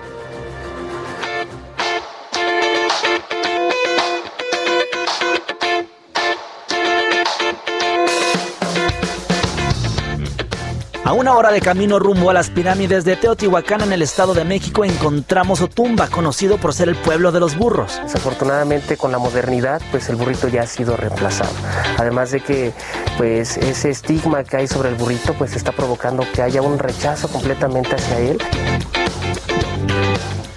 Aquí se encuentra Burrolandia, el único santuario dedicado a la conservación de este animalito que fuera clásico para el acarreo desde el siglo XVI.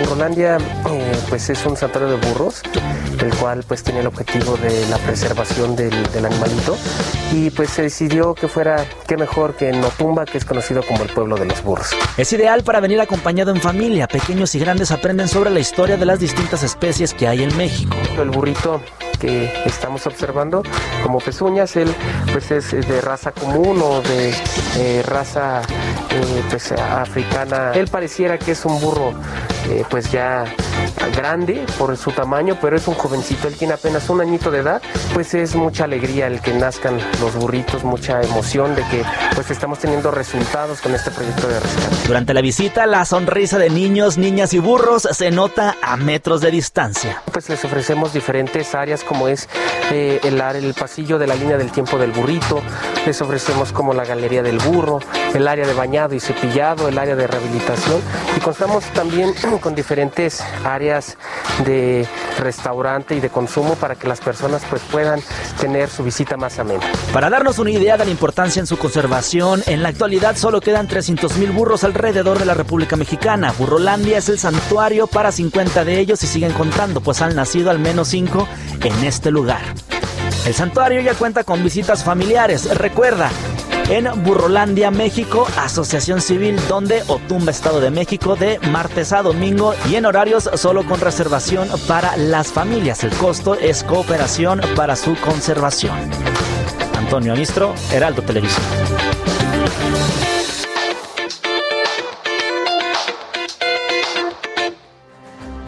Bueno, gracias Anistro, siempre con, con información que pues, nos dan como, como opción para el fin de semana. Gracias. Y mire, vámonos rápidamente información de última hora porque se registraron dos sismos, uno en San Luis Potosí y otro en Guanajuato. El sismo tuvo una magnitud de 4.3 grados a 30 kilómetros del suroeste de Santa María del Río, allá en San Luis Potosí. El sismo fue también de esta magnitud de 4.5 a 22 kilómetros al norte de San Felipe, Guanajuato. Así que, bueno, pues no temblaba en estas zonas, así que es importante que, que, que ponga atención en esto y sobre todo se cuide. Mire, nuestro corresponsal Pepe Alemán nos dice que no se sintió en la capital de San Luis Potosí. Tuvimos contacto de manera inmediata con él y nos dice que, bueno, afortunadamente no se sintió mucho. Sin embargo, es importante que usted tome sus precauciones y aquí le vamos a dar eh, toda la información que surja a partir de este sismo. Ya lo escuchó en San Luis Potosí y en Guanajuato. Vámonos a más. Bueno, ese septiembre y su mes del sismo nos tiene con los cabellos de punta, pero en otra información, el Pleno del Senado aprobó la ley reglamentaria para la revocación de mandato tras llegar a un acuerdo entre Morena y la oposición sobre la reducción de la pregunta que fue avalada con 110 votos a favor y tan solo dos en contra. Misael Zavala nos tiene la crónica.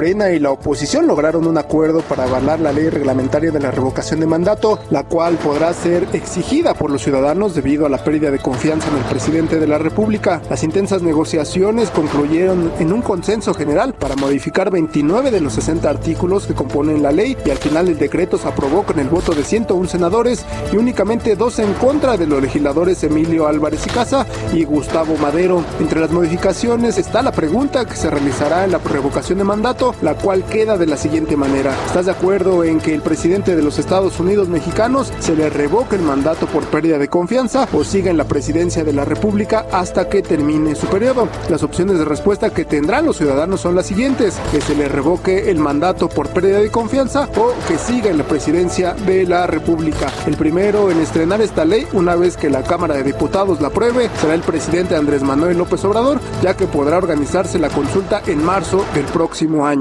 Hoy existe ese instrumento legal al alcance de los ciudadanos, mujeres y hombres, para decir, en este caso,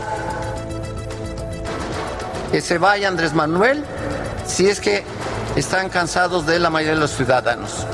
Un cambio que Morena logró fue que el Instituto Nacional Electoral no puede emitir reglamentos sobre la revocación de mandato, solo los que contenga la misma ley. Asimismo, se avaló que los partidos políticos puedan promover la participación ciudadana en el proceso de revocación de mandato, pero se abstendrán de aplicar recursos públicos o privados a la obtención del voto con el propósito de influir en las preferencias de las ciudadanas y de los ciudadanos. Morena también se vio al retirar de último minuto un transitorio en el cual se permitía al presidente Andrés Manuel López Obrador opinar sobre la consulta durante el proceso de revocación de mandato. Esto ya no será posible. Expresar nuestra fe, buena fe, en la construcción de los acuerdos, vamos a retirar la propuesta de reserva del artículo 33 sobre el presupuesto se dejó en claro un transitorio que las erogaciones que se generen serán cubiertas con los presupuestos asignados y subsecuentes. Hasta aquí la información. Ahí está la crónica muy oportuna de Misael Zavala. ¿Y sabe cómo quedó finalmente la redacción de la pregunta? Es de esta forma. ¿Estás de acuerdo en que el presidente de los Estados Unidos mexicanos se le revoque el mandato por pérdida de confianza o siga en la presidencia de la República hasta que termine su periodo? No, bueno, ya cuando terminas Cambiaron todo, ¿no? Cambiaron porque han confundido un poco el tema de la revocación con lo de como insistir en que se quede o se vaya, ¿no? Eh, cuando no tendrían que estar moviendo las palabras. Ahora, claro, que pusieron esta pregunta desde que empezaron a, formularla en el Senado, la ponían en positivo, ¿no? Un poco para que justamente le dieran el sí, ¿no? Al presidente. Para que continuara prácticamente la pregunta incidía en que eh, continuara el presidente en su, en su encargo. Más que revocación, era ratificación del mandato. Eso es lo que tenía confrontadas a las distintas fuerzas políticas.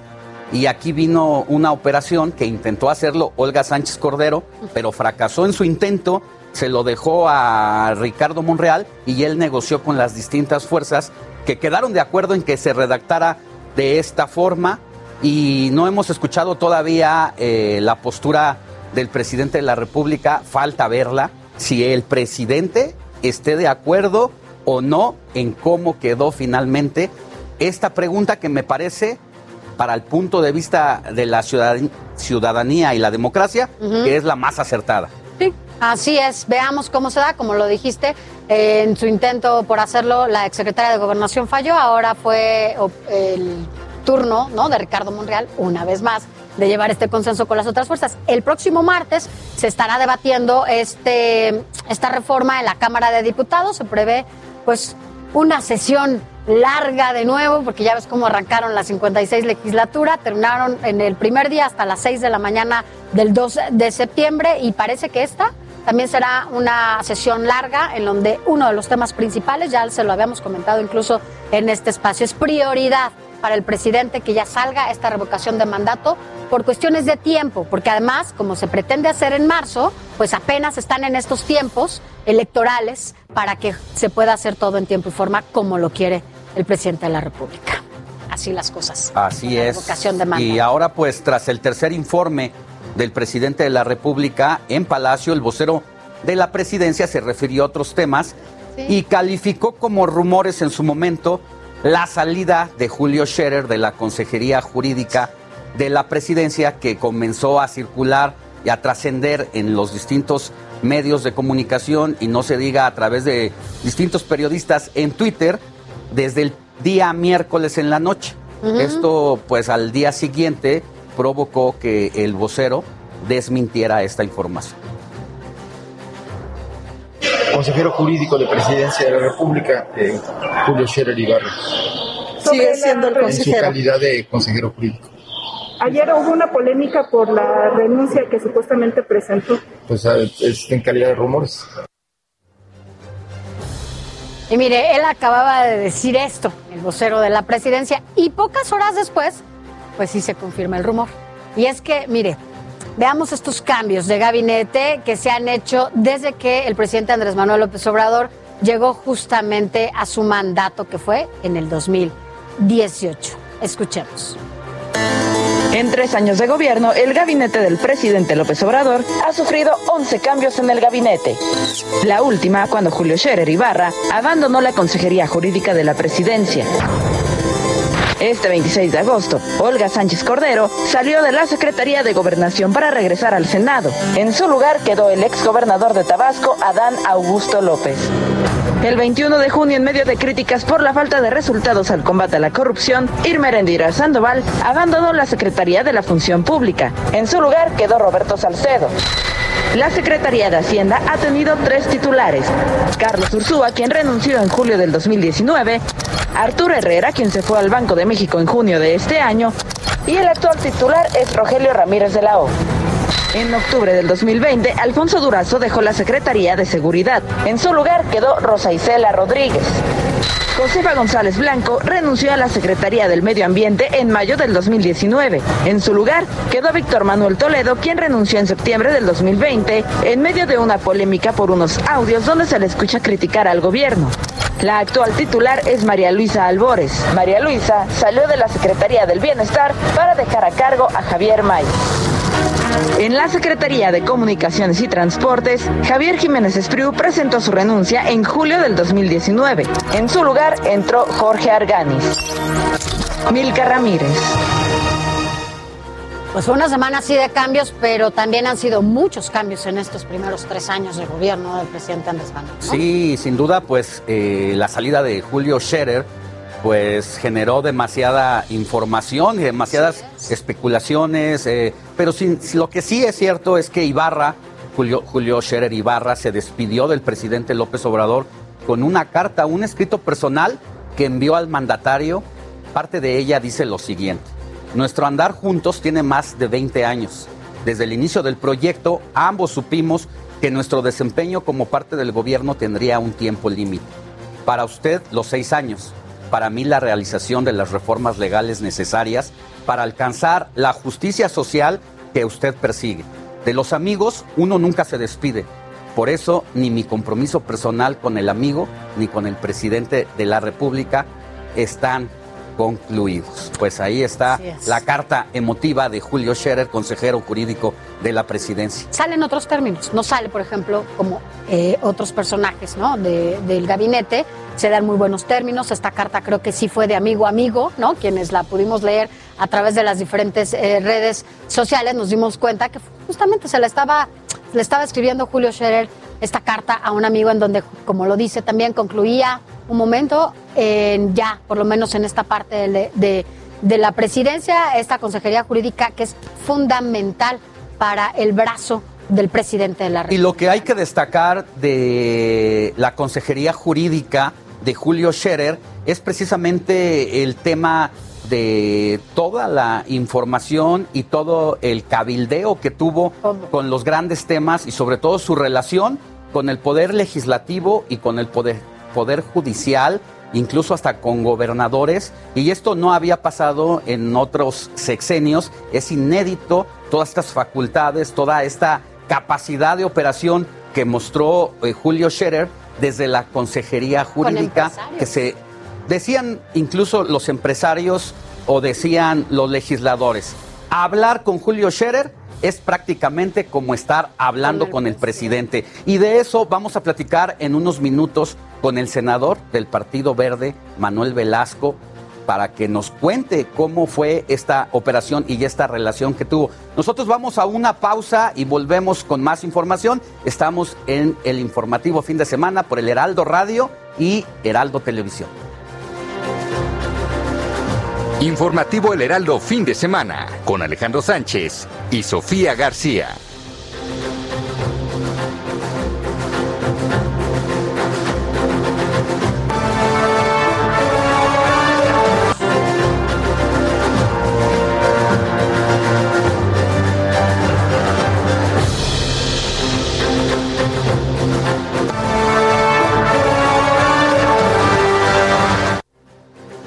Gracias por continuar con nosotros. Recuerde que estamos de manera simultánea en radio, en todas las frecuencias a nivel nacional, de punta a punta en todo el país y también más allá de las fronteras y también a través del Heraldo Televisión. Así que siga con nosotros porque estamos aquí.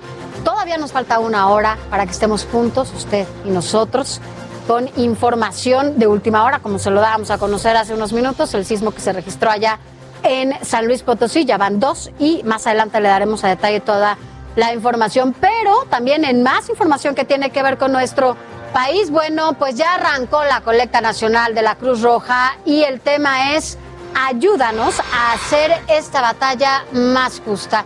Esto es parte de lo que dijo justamente Fernando Suinaga, presidente nacional de la Cruz Roja. Escuchemos. Donar a la Cruz Roja Mexicana no es un gasto es una inversión.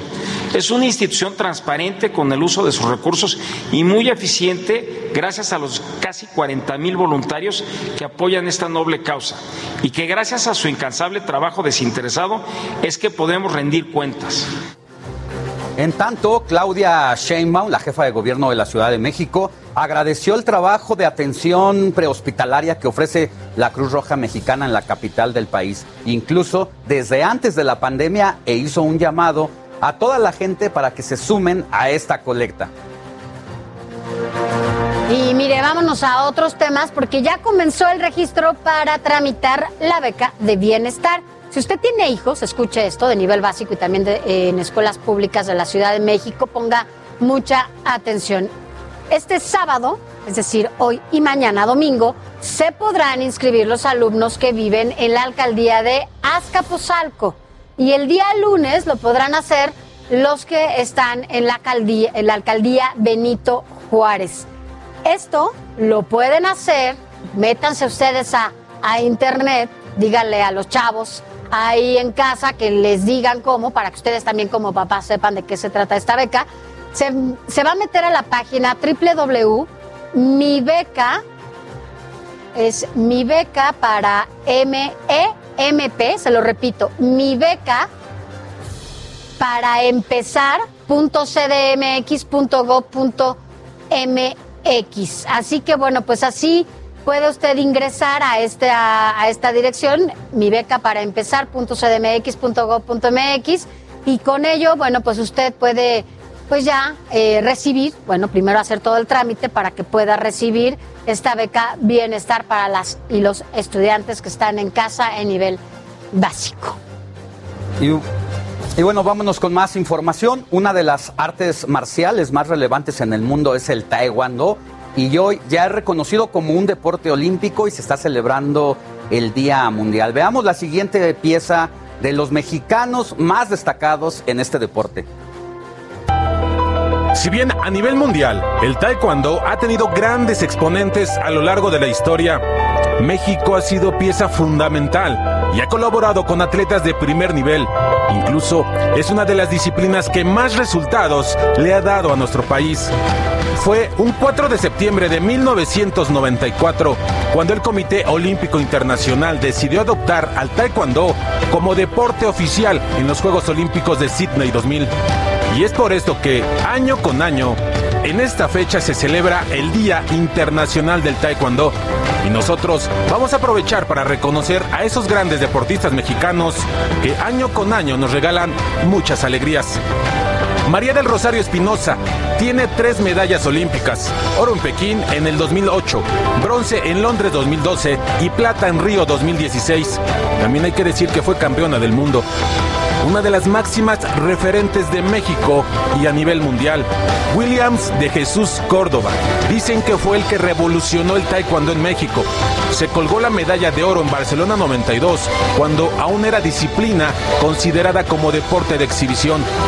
Iridia Salazar, medallista de bronce en Atenas 2004, doble medallista de oro en Juegos Panamericanos, además de triple medallista de plata en Juegos Mundiales. Víctor Estrada, medalla de bronce en Sydney 2000, triple medallista de oro en Panamericanos y plata en Campeonatos Mundiales. Oscar Salazar, plata en los Juegos Olímpicos de Atenas 2004, doble medallista panamericano y medallista en el Campeonato Mundial. Guillermo López, campeón olímpico en Pekín 2008. Ellos son algunos de nuestros atletas que pusieron en alto el nombre de México a nivel olímpico y mundial. Pero detrás de ellos existe esa nueva generación encabezada por Briseida Costa, que busca emular lo que en su momento hicieron estas figuras del taekwondo. Un arte marcial con más de 200 años de antigüedad. Uriel Ramírez, Heraldo Televisión.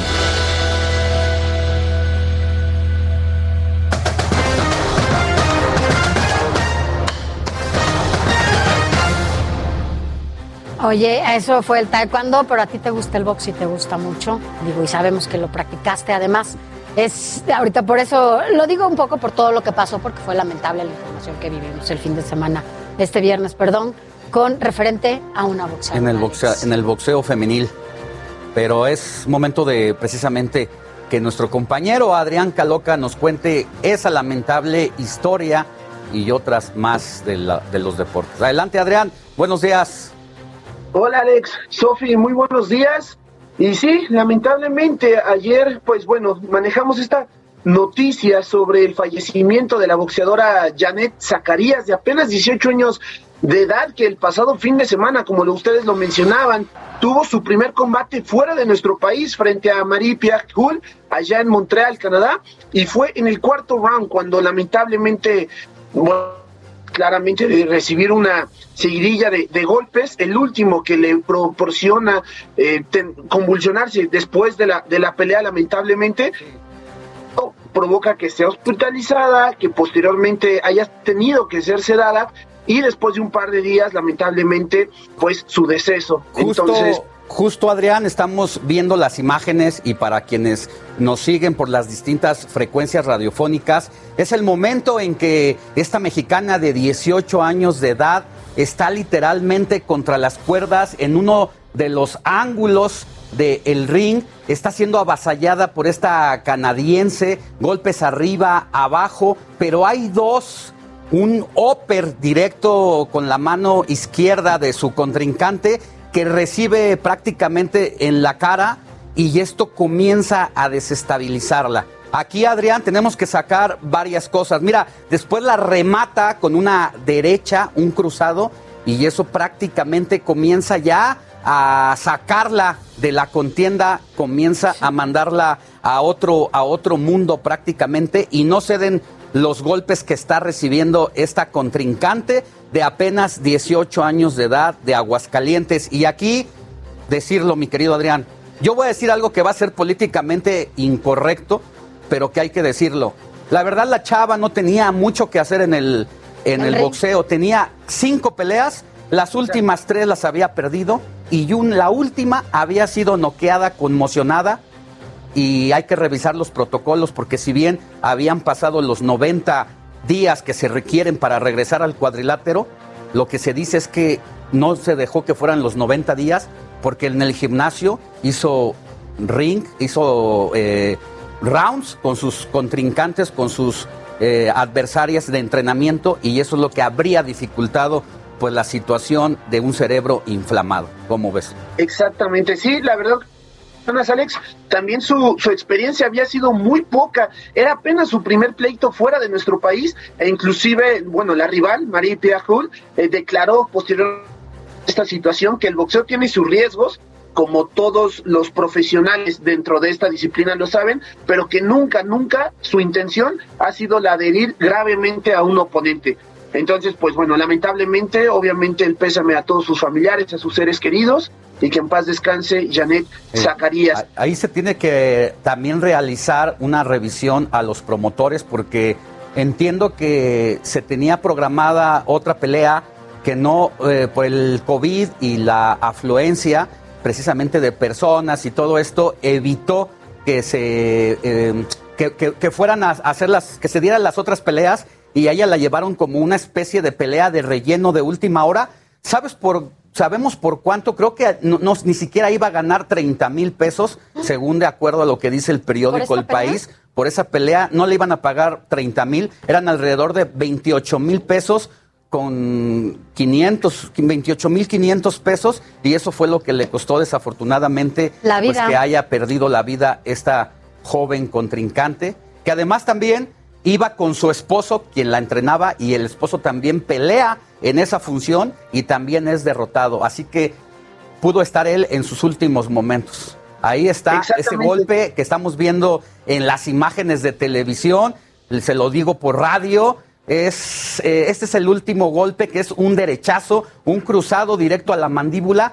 La chava, y como siempre han dicho los expertos del box, los mexicanos, no se diga en este deporte, son, unos guerreros, no se diga las mexicanas. Y ella nunca se cae, ¿eh? nunca, nunca pierde, eh, nunca, nunca visita la lona, se queda ahí eh, este, contra las cuerdas y tambaleando cuando llega el referee, prácticamente que yo siento que también se tarda un poco en, terminar la, pelea, en tomar esa decisión, y ya cuando lo haces demasiado tarde, se queda de pie, llegan de su esquina, la rescatan porque ya va hacia el suelo y comienza a entrar eh, una especie de temblorina en el brazo derecho y desafortunadamente ahí una especie de convulsión de pie, tienen que eh, tenderla sobre la lona y ya desafortunadamente nunca más volvió a levantarse esta peleadora que ya, yo insisto, tuvo que haber eh, colgado los guantes desde mucho antes, desde el último knockout que le propinaron.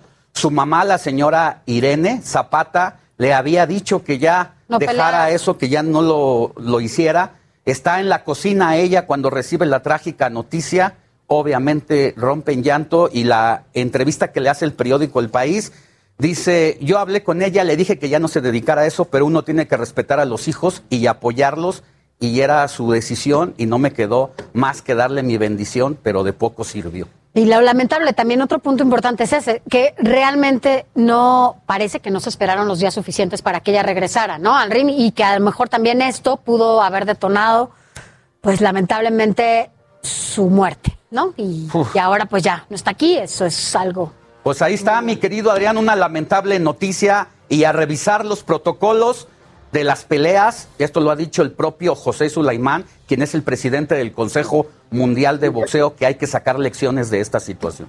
Así es. Indudablemente, la verdad es que lamentablemente así sucede cuando son las peores eh, circunstancias o experiencias es cuando más se aprende. Pero bueno, pasando a otra información dentro de lo que es la, la justa veraniega que se está realizando allá en Japón que de la madrugada de ayer para hoy se llevó a cabo la última eh, ronda de actividad para los atletas de nuestro país, para México, en el eh, bueno, habíamos visto un día previo ganar seis preseas para nuestros paisanos, una cosa muy, muy, muy buena, indudablemente, y ya en la última madrugada se suma una presea más, que fue la obtenida por Rosa Carolina, un bronce, y esto hace que se cierre ya, eh, bueno, el conteo en 22 medallas, de las cuales siete son de oro, dos de plata y 13 de bronce, ya contándolo de manera eh, general con todos eh, las medallas que se han obtenido en este tipo de eventos son un total de 311, de las cuales 104 son de oro, 92 de plata y 114 de bronce. Termina nuestro país dentro del top 20 a nivel mundial. Entonces, pues bueno, indudablemente estas son muy buenas noticias para nuestro deporte y lo estamos, bueno, lo estamos haciendo bastante. Y nada más comentar que hoy a las 4, a las 15 horas de este sábado, 4 de septiembre, llega esta última delegación de jugadores, de atletas paralímpicos, eh, con un merecido reconocimiento que le harán sus familiares y quien quiera acompañar allá en la Terminal 1 del Aeropuerto Internacional de la Ciudad de México.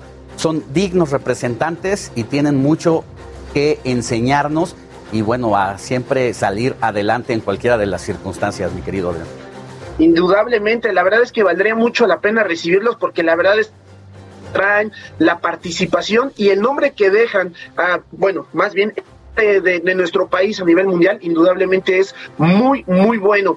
Y ya para cuanto a la información deportiva de este fin de semana, México, la selección mexicana inició ya su camino rumbo a la Copa del Mundo de Qatar 2022 con la victoria que vimos el pasado jueves allá en la cancha del Estadio Azteca, lamentablemente a puerta cerrada como consecuencia de esto que está sucediendo con lo del grito homofóbico, pero la situación es que México gana casi de último momento, el único equipo, la única selección México fue la que ganó dentro de esta primera ronda y ya el día de mañana a las 6 de la tarde estaremos viendo el siguiente encuentro, visita a la selección de Costa Rica y pues bueno, vamos a ver esta situación en donde apenas el 30 de marzo fue, la, fue el encuentro más reciente en donde se han enfrentado victoria mexicana, anotación ya sobre la hora de Irving el Chucky Lozano. Lamentablemente para esta ocasión el atacante del PSV Eindhoven no estará presente, pero bueno, eso es, lo, eso es lo que les tengo que comentar. Y de último momento nada más Checo Pérez, pues eh, lamentablemente queda eliminado en la primera ronda de clasificación, Bien, mañana arranca posición número 16, muy atrás. Gracias. Pero ya estaremos mañana reportando qué sucede. Nos vamos, mi querido Adrián, hasta la próxima. Adiós. Buen día. Bye.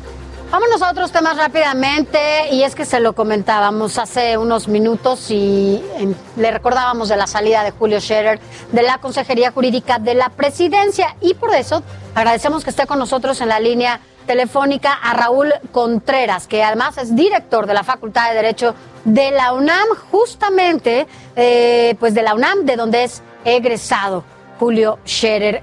¿Cómo está? Muy buenos días, Raúl. Gracias por estar con nosotros. Buenos días, Sofía. Buenos días, Alejandro, a sus órdenes. Pues esta salida para muchos, eh, pues no muy, no, no la, no la querían, vaya, por lo que significaba la presencia de Julio Scherer ahí en la presidencia. Era un puente importante, era un vínculo importante con diferentes fuerzas políticas, con empresarios, con otros sectores, en donde, como lo decíamos aquí, hablar con Julio Scherer era básicamente hablar casi con el presidente de la República. Hoy se va. ¿Cuál es, eh, bueno, pues su comentario o su postura respecto a esta salida?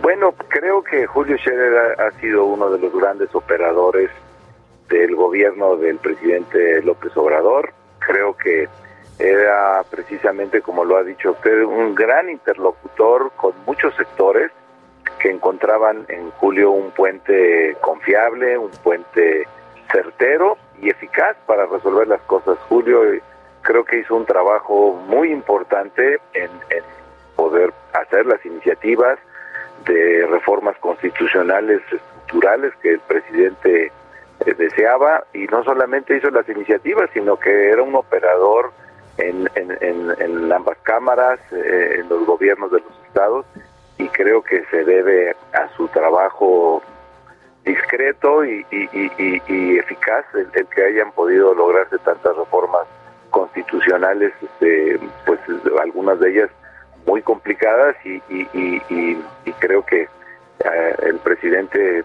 pues eh, pierde un, gran interlocutor este, con la salida de Julio. Así es, y no se diga eh, que marca un precedente, creo yo, en la historia de la presidencia nacional, sobre todo, sobre todo en el área de la consejería jurídica, porque no recuerdo otro consejero jurídico, por lo menos en los últimos 30 años, con estas facultades y este nivel de interlocución, ¿no?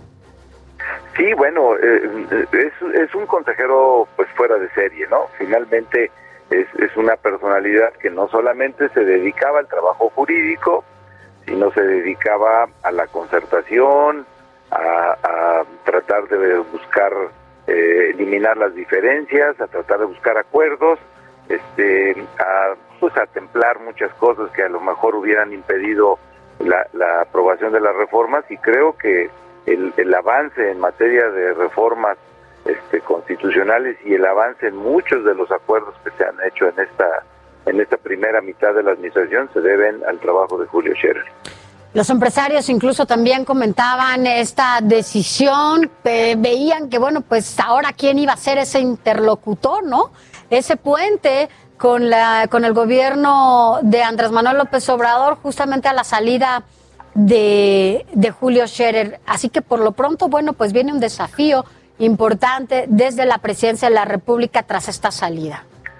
Sí, este, primero salió Poncho Romo y ahora sale Julio, entonces los empresarios, pues desde luego que deben de estar preocupados y, esperando las señales de cuál, cuáles serán los interlocutores que tendrán que utilizar pues para, para poder seguir avanzando en, la concertación de políticas públicas y, y de alguna manera pues muchas de las cosas estructurales este, con, con el Congreso y con los estados, pues se entiende que ahora estarán a cargo del nuevo secretario de Gobernación. Efectivamente, este egresado de la Facultad de Derecho de la UNAM, Julio Scherer, pues le deja la vara muy en alto a eh, quien es el hoy titular de gobernación, porque ya el presidente lo dijo, será él ahora quien intente hacer los trabajos que venía realizando Julio Scherer y que los resultados pues están ahí por el tipo de reformas que sacó el presidente. Todo lo que el presidente quiso, quiso sacar salió avante, sí por una mayoría legislativa de Morena en el Congreso, pero también por los oficios políticos de aquí de Julio Scherer. Y por larga trayectoria, Julio es una persona que a lo largo de toda su carrera ha tendido puentes y ha hecho alianzas y ha hecho amigos. Entonces, mucho de las cosas que resolvía Julio se debía pues a que conocía a los operadores, a los interlocutores, y eso ayuda mucho, no solamente la función y el cargo público, sino su manera de ser, su, su, franqueza, su trato, eh, la seriedad con la que hace los compromisos y, y, también pues la contundencia para cumplirlos. Creo que, que independientemente de, de, a quién se le encarguen las funciones, el tema de, la personalidad y, de, la larga trayectoria en, muchos de los aspectos de la vida social, pues también cuentan. Y, Julio los tenía y los va a seguir teniendo. Así es. Pues muchas gracias, Raúl Contreras, por haber estado con nosotros, director de la Facultad de Derecho allá en la UNAM. Gracias y muy buenos días. Que tenga muy buen día y muchas gracias por la entrevista. Gracias. Gracias. Hasta luego, Alejandra. Hasta luego. Y es momento de ir al resumen de la semana de lo más destacado en el entretenimiento. Esta semana, el mundo de la música en México se vistió de luto y es que Kiko Macanudo, integrante y fundador del controvertido Grupo Marrano, murió en Nuevo León. A decir de los miembros de la banda, Kiko falleció por complicaciones de un mal que padecía desde hace años. Britney Spears y su familia siguen en el ojo del huracán, y es que el abogado de la cantante dio a conocer que el padre de la princesa del pop está pidiendo la nada despreciable cantidad de 2 millones de dólares antes de renunciar a la tutela con la que ha logrado controlar la vida y dinero de Britney durante más de 13 años. Más que emocionados están los fans de Elton John, pues anunció que el próximo mes lanzará su nueva producción discográfica titulada The Lockdown Sessions, la cual contará con, entre otros. Alicia Keys regresa al mundo de las letras y es que será en marzo del próximo año cuando su nuevo libro llegue a las tiendas de todo el mundo. La cantante detalló que esta novela contará la historia de una joven de 14 años y sus poderes telequinéticos. Netflix dio a conocer el primer tráiler de la tercera y última temporada de Luis Miguel la serie, la cual llegará a nuestras pantallas el próximo 28 de octubre. Aunque no se tocará la relación que tuvo con Araceli Arámbula, sí nos develará los secretos de sus tórridos romances como el que protagonizó junto a Mariah Carey. Israel Morales, Heraldo Televisión. Así las cosas en los espectáculos. Oye, también hemos sabido cómo sigue, yo espero que vaya cada vez mejor, eh, Vicente Fernández, ¿no? O sea, que estaba ya mal, eh, por el- se cayó, tuvo un accidente, pero parece que, bueno, pues ya cada vez va mejor, porque, bueno, pues en estas fiestas patrias es lo que... Oye, y y dejaron de dar el informe todos los días que estaban Sí. haciendo ahí en el hospital de Guadalajara, donde se encuentra en uno particular, pero hasta donde se sabe la salud de el mero mero de la música ranchera va viento en popa. Para que Qué cantes, bueno. Para que cante Sánchez ahora que ya va a ser la noche mexicana, seguramente ya estás preparando la cena, el pozole, los chilaquiles, este, ¿qué mira, más? ya que abres el apetito con tanto eh, menú de esta época, la música mexicana llega a todos lados y es que en redes sociales se ha hecho viral cómo una mexicana pone a bailar a los ingleses con la canción de La Chona. ¿Se acuerda de esta rolita de los Tucanes de claro. Tijuana? Eso sí, eh, respetando en todo momento la sana distancia. Para quienes nos escuchan en radio, es una mexicana que sale a la calle vestida de rosa, con su cachucha del mismo color. Comienza a bailar ella solita y de repente los vecinos de las casas aledañas que están atrás de ella ¿En dónde? se ponen a seguirle el paso al ritmo de esta pues este pasito muy propio de los tucanes de Tijuana, una especie entre quebra- quebradita, duranguense. Todos la conocen Eso el allá en Inglaterra, ¿no? Por eso también la el boom que hizo en las redes sociales. Pero bueno, pues al ratito nos bailas, Alex, para que te veamos así como bailas esto. Vámonos a una pausa, no se vaya, más adelante vamos a platicar también con Manuel Velasco, el senador del Partido Verde Ecologista, sobre todo para que nos diga y nos hable sobre la salida de Julio Scherer en la presidencia. Regresamos. Informativo El Heraldo fin de semana.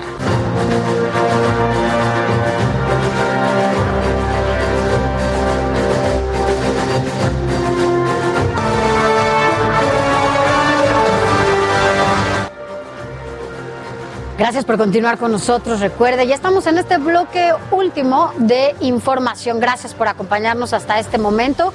Nos falta media hora en radio y en televisión simultáneamente. Y bueno, ¿cómo ves esto que estuvo en las redes sociales?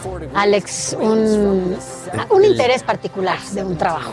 A ver, es que es un noticiero radiofónico eh, de la cadena canadiense Global News y un perrito se metió a la toma justo cuando se presentó y el, el presentador hablaba y el dueño es precisamente el conductor. Anthony Farnell daba el clima en vivo y no le quedó más que continuar con sus pronósticos mientras eh, su perro su perro llamado eh, bueno el perrito, El perrito llamado Storm. lo seguía Fíjate, el del clima y, su, y le pone a su perrito Storm, ¿no? Es como un trueno. Así que bueno, pues ya, ya lo vimos en las imágenes, está muy bonito el perrito, es un, es como un, ¿qué, qué será? ¿Qué, ¿Qué raza será? Pero bueno, Ah, un cafecito como perrito un... y bien portado a pesar de chinito, todo. Chinito, esponjoso, así como, como nubecita, es un... Bueno, un poodle dicen aquí yo no conozco mucho de perritos, pero aquí nos están diciendo en la producción que es eso. Pero bueno, ya lo vio. Imagínate que se metieran aquí tus perritas. estaría bien las voy a traer para cuatro. que se metan aquí roben roben cámara. Cámara. Y vámonos a otras cosas el interés por generar un trabajo conjunto con las autoridades ha sido de los desarrolladores de vivienda que ven con urgencia activar la economía y empezar a invertir para conocer más del tema tenemos en vía Zoom a nuestro querido Luis Ramírez, conductor de Mundo Inmobiliario en el Heraldo Radio y socio fundador de Vive de tus rentas. Adelante Luis, buenos días. Alex, Sofía, buenos días. Pues en efecto hay interés de los desarrolladores para seguir construyendo, para seguir desarrollando en todo el país. En la Ciudad de México ya se detecta, por ejemplo, una escasez de vivienda, no en todos los niveles, hay que depurarlo. Por ejemplo, tenemos vivienda, mucha vivienda todavía a nivel residencial, residencial plus, hablo de vivienda de más de 3 millones y medio, 5 millones y hacia arriba la absorción no es tan buena, pero la mayoría de la vivienda que deberíamos tener como vivienda media y nivel, vivienda eh, media baja, como se le denomina, eh, pues no tenemos no tenemos vivienda nueva, no se está construyendo. Primero porque es muy caro para los desarrolladores y segundo porque no se han dado las condiciones en muchas entidades. Ya la Ciudad de México parece que se está abriendo, los desarrolladores siguen teniendo pues esta eh, visión de, crecer, porque además hay que recordar que el sector inmobiliario es, aporta 14 ramas de la economía, por lo menos y aporta más o menos el mismo porcentaje al Producto Interno Bruto. O sea, el 14% del Producto Interno Bruto depende del sector de la construcción y, claro, del sector inmobiliario. En ese orden de ideas, pues deberían permitirse las condiciones para que justo los desarrolladores puedan seguir construyendo. Ya hay negociaciones, acercamientos. En la Ciudad de México, por ejemplo, se ha permitido que algunas zonas se reconviertan sin embargo, bueno, también hay una muy buena posibilidad, y aquí lo hemos dicho en este foro, mi querida Sofi, Alex, hemos dicho que el momento de invertir es ahora, no se diga al inicio del año, y bueno, es que ya tenemos datos de que las viviendas han subido de valor y han subido de valor y esto es natural porque eh, pues el precio del acero, el precio del cemento se ha incrementado tremendamente y esto es algo que las personas están perdiendo de vista. Por otro lado, todavía pueden comprar con un crédito hipotecario con tasas extraordinarias y eh, pues bueno, todavía tenemos estas tasas que ya hay una presión inflacionaria y ya están subiendo. Entonces, ¿cuál es la lectura? La lectura es que hay que comprar hoy, en estos días, en este trimestre, porque sin duda para final de 2021 van a aumentar mucho los precios y no se diga para los años subsecuentes. Entonces, hay muchas personas que tienen esta posibilidad de adquirir un crédito hipotecario, por supuesto con las tasas que ya mencionamos. Sin embargo, otro problema también, querida Ale Sofi, querido Ale Sofi, es que eh, desafortunadamente muchas personas están en la economía informal, no tienen ingresos y obviamente pues no son sujetos de crédito o sí tienen ingresos, pero son ingresos, insisto, de la economía informal. Entonces aquí la invitación es a estas personas a que se regularicen y vivan esta oportunidad de adquirir una vivienda ahora, ahora porque eh, pues esto va a seguir subiendo, la inflación va a seguir eh, creciendo, el precio de las viviendas va a seguir aumentando y bueno, es que ahora hay muchas formas, hay gente que se puede juntar el papá, el hijo eh, para comprar una propiedad, ya hay créditos entre amigos, por ejemplo. Entonces son condiciones únicas, otra vez por las tasas de interés tan bajas, hasta 7.5% de interés. Y bueno, pues si tienes la visión de vivir de las rentas, puedes comprar una propiedad, a lo mejor no para vivir, sino para rentarla y para vivir tú mismo de las rentas, como nosotros lo hacemos en vivelarrentas.com. Entonces, dejar que una propiedad se pague sola, eh, pues a través de las rentas, es aplicar una técnica de la que hablo justo en mis libros. Y para aprender más de esto, Sofía, le invito a toda la audiencia que me siga como Luis Ramírez Mundo Inmobiliario en todas las redes sociales, Facebook, Twitter, Instagram, o que entre a mi página ahora, vive de las rentas rentas.com. Además, les podemos dar una sesión de coaching gratis, 30 minutos de coaching personalizado para que conozcan cinco lugares, cinco lugares donde invertir ahora mismo en toda la República Mexicana con estas altas rentabilidades. Recuerden que mi programa aquí hoy, 4 de la tarde, por esta emisión por el Heraldo Radio, vive de las rentas.com. Ojalá que todos quieran vivir de las rentas, se den una vuelta a mi página, pidan esta sesión de coaching y conozcan estos cinco lugares y sobre todo aprovechen el momento porque hay que comprar ahora. Se está acabando la vivienda nueva y por otro lado se van a empezar a terminar las buenas condiciones en los créditos hipotecarios y luego el tercer factor para comprar después es que va a subir, entonces hay que subirse, pero ahora al barco y tener una buena ganancia en cuanto a rentas y en cuanto a plusvalía, Sofía Ale. Muy bien, mi querido Luis, cuídate mucho, un abrazo. Gracias, nos escuchamos más tarde. Hasta luego.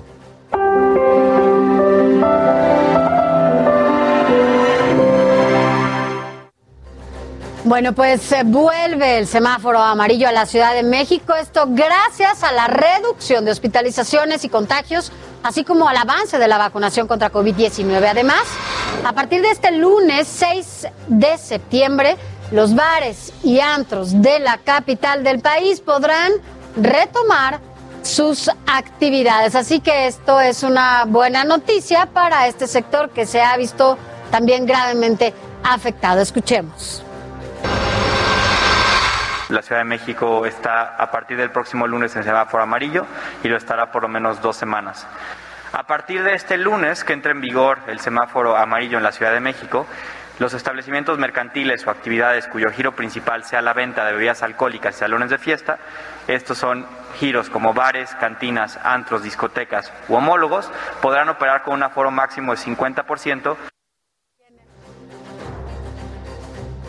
Bueno, pues así escuchamos a Eduardo Clark, quien, bueno, da estos informes en cuanto a los números de reducción o aumento de, de contagios aquí. Oye, llegaremos a las fiestas patrias Sí, eso es. del 15 de septiembre, justo en semáforo prácticamente Verde. muy cerca del verde y en todo el país cero restricciones. Vamos a ver cómo nos va y si seguimos manteniendo la sana distancia, porque también el presidente de la República lo tiene en veremos qué va a hacer, si va a dar el grito y si va a convocar a las personas a que vayan a la plancha del Zócalo. El año pasado, ¿recuerdas que fue un grito totalmente eh, sin gente en, el- en la plancha del Zócalo Capitalino, en donde, bueno, pues se dio básicamente desde el balcón. Pero ya extraña, solo. ya extraña el presidente a sus multitudes Ya. allá en el Zócalo de la Ciudad de México. Y bueno, ahora vámonos con el reporte de la Secretaría de Salud. Durante las últimas 24 horas a nivel nacional se registraron 17.409 contagios de coronavirus. Debido a lo anterior, el acumulado de casos se ubica en 3.405.294, mientras que se reportaron 725 decesos a causa de esta enfermedad. La próxima semana se retomará el Plan Nacional de Vacunación aquí en la Ciudad de México en seis alcaldías para las personas de 40 a 49 años. Sofi, Ya te me toca. ya cuentas con la primera dosis de AstraZeneca. Debes estar atenta porque viene la segunda, no te vas a salvar. Durante cinco días consecutivos las demarcaciones aplicarán más de medio millón de dosis para completar el esquema de vacunación de este sector de la población. Así es, la verdad es que no me voy a salvar. A ver cómo nos va en esta segunda dosis de AstraZeneca y ahí hay que estar. Ni modo, ahí para los que vivimos acá en Benito Juárez, estaremos listos para cuando nos toque ir a vacunarnos. Y miren, vámonos a más información de COVID y es que en el Estado de México continuarán en semáforo naranja durante dos semanas. Alfredo del Mazo, gobernador de la entidad, reconoció el avance en la vacunación pues han sido aplicadas más de 12 millones de dosis, lo que permitirá que la demarcación continúe avanzando. Asimismo, reconoció la apertura de las escuelas y el regreso a actividades económicas. Escuchemos. Ah, bueno, también es importante, importante antes de que pasemos a otros temas, que bueno, pues como ya se veía venir ante la tercera ola de COVID-19 y el regreso a clases, ya van cuatro estados que tienen que cerrar eh, estas aulas por el regreso a clases. El primer estado que se reportaron casos sospechosos y un caso positivo en una de las preparatorias fue Puebla, lo que hizo que sus compañeros regresaran a, clase, a casa para tomar clases de nuevo a distancia. Después siguió Guanajuato, cuando hasta el momento han tenido que cerrar dos escuelas por casos positivos entre la comunidad educativa y más tarde también fue Morelos quien cerró una secundaria desde el miércoles al presentarse un solo caso de coronavirus positivos. Y finalmente San Luis Potosí también tuvo que cerrar una secundaria de la colonia popular por un profesor que salió positivo y se espera que reanuden clases este lunes 6 de septiembre. Así se han dado las cosas en diferentes eh, lugares de la República Mexicana por el regreso a los salones de clases. Así es, y es momento de platicar con el gran sabio de la H. Sabio, bienvenido aquí al informativo de fin de semana. Cuéntenos qué nos tiene para los pequeñitos que nos ven y nos escuchan a través del, Hera- del Heraldo Radio. Tips sobre todo si los tiene para no contagiarse en la escuela eh, de COVID-19, porque muchos chavitos nos están escribiendo a el WhatsApp diciendo que si se tienen que acostumbrar y que si ya no se va a quitar definitivamente el cubrebocas, pues por lo menos en este ciclo escolar, sabio. Hola, sabio. Días, Sabio, ¿cómo estás? Bien, bien, ¿y ustedes? Ya, ya te escuchamos. Muy bien, gracias. Excelente. Estaba escuchando eh, y me habían pasado me, ustedes "Mr. información de que hay niños que le tienen miedo al Justin cubrebocas. Hay algo por ahí. ¿Ah, ¿Estás con tus amigos, sabio? Sí. Ah. Ahorita estamos todos aquí. Cuéntanos, dinos esos tips de para que los niños no se contagien. No sé, que decías que estabas escuchando. Sí. Varios niños han estado preguntándome también en mi teléfono cómo le pueden hacer para cuidarse. Es muy sencillo. Lo más importante es tener un cubrebocas en cerca de ustedes. Siempre portarlo. Hay unos niños que les da miedo y no deben tener miedo en portar cubrebocas, ¿no? ¿Qué les va a pasar? Ni que mordieran los cubrebocas. Aparte nos ayudan a estar vivos, a no contagiar a los demás. Ahora también, padres de familia, si sus hijos no quieren ponerse un cubrebocas, cómprenles unos con figuritas. Hay que hacerlo muy entretenido. Así es que se pongan esos cubrebocas con algunos eh, personajes, incluso de sus personajes favoritos, Sabio. Así es. Es, es lo que estaba también, ah, por ejemplo, a mí me encanta eh, Frozen y me puse una de Olaf. Ahora, hay pequeños que, pues como están más de cinco horas en clase, se empieza a humedecer el cubrebocas. Entonces lo que dicen los expertos, y esto hay que recordárselos tanto a los niños como a los papás y a los maestros, que pueden pues llevar dos cubrebocas, uno el que no están usando en una bolsita, cuando entren del recreo pueden cambiar el cubrebocas, el que es- están usando quitarlo, nunca tomarlo por la parte de enfrente, siempre de los costados, de las ligas y ponerse un nuevo cubrebocas porque esto previene todavía más el contagio.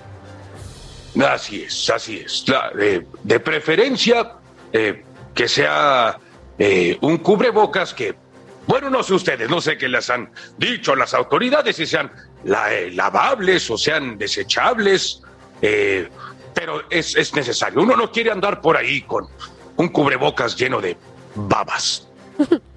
Sí, no, y se tiene que cambiar, como, como decía Alex, es importante que si permanecen más de cinco horas en un salón de clases o están en convivencia con otros amiguitos, puedan tener esta posibilidad de cambiarlo. Si es de tela, que es lavable en casa, bueno, pues lo cambian, lo guardan y, lo, y así pues tienen un cubrebocas limpio. Exactamente. Ahora otra cosa también, ya tuvimos la experiencia en los Estados Unidos que una maestra irresponsable se quitó el cubrebocas para hacer una lectura en voz alta y contagió a 29 niños, sabio. A ver, escúchenme muy bien, papás y niños y maestros, si me están escuchando. Los niños se van a convertir en mis eh, policías. Son mis policías, los guardianes de que se cumplan todas las reglas para mantenernos sanos dentro del salón. Si ven a su maestro, al director, a lo que sea, sin cubrebocas, tómele foto. Yo les doy permiso de tomarles foto. ¿Por qué foto? Y no nada más decirlo. Porque los niños casi no les cree nadie. Y si algunos que ya traen teléfono llevan a la escuela, bueno, tomen una foto y muéstrenlo a su padre. Los más pequeños, bueno, simplemente eh, padres créanle a, a sus hijos. Tal vez todavía no les compran teléfono, pero es una buena manera de que los maestros y la gente que está en la clase, en, en la escuela trabajando, porte el cubrebocas forzosamente. Y todos los que ven, tenemos que inventar, inventarnos una frase o un canto cuando un profesor se quite el cubrebocas. Ya estaremos pensando en uno.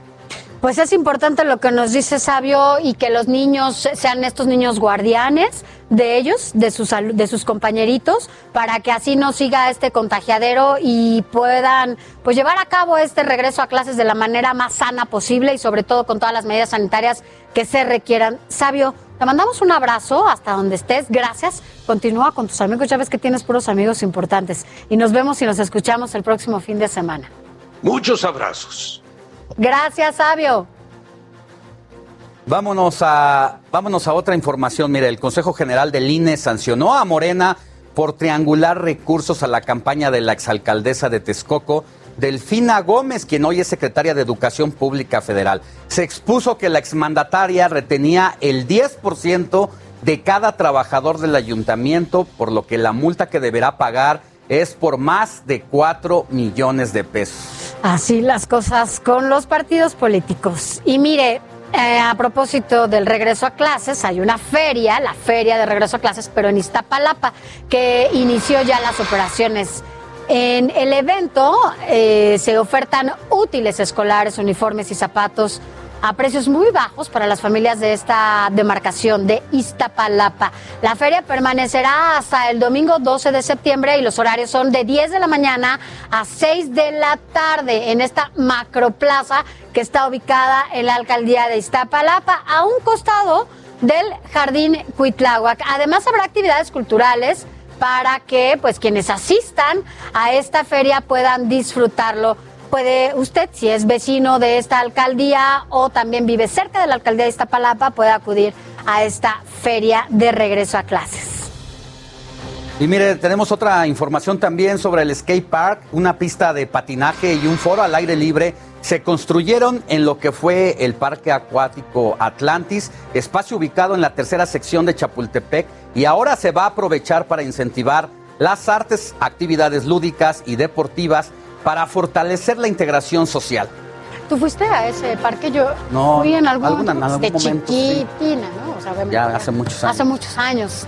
Pero mira, en más información, un joven creó unas patinetas con PET y desperdicios de tarimas. Este atractivo está, eh, bueno, en que todo aquel que compre una de estas tablas sustentables le van a dar clases gratis de skateboarding y bueno, pues es muy buena muy buena idea, además están reciclando material que, bueno, pues sin duda si no se hiciera contaminaría al medio ambiente.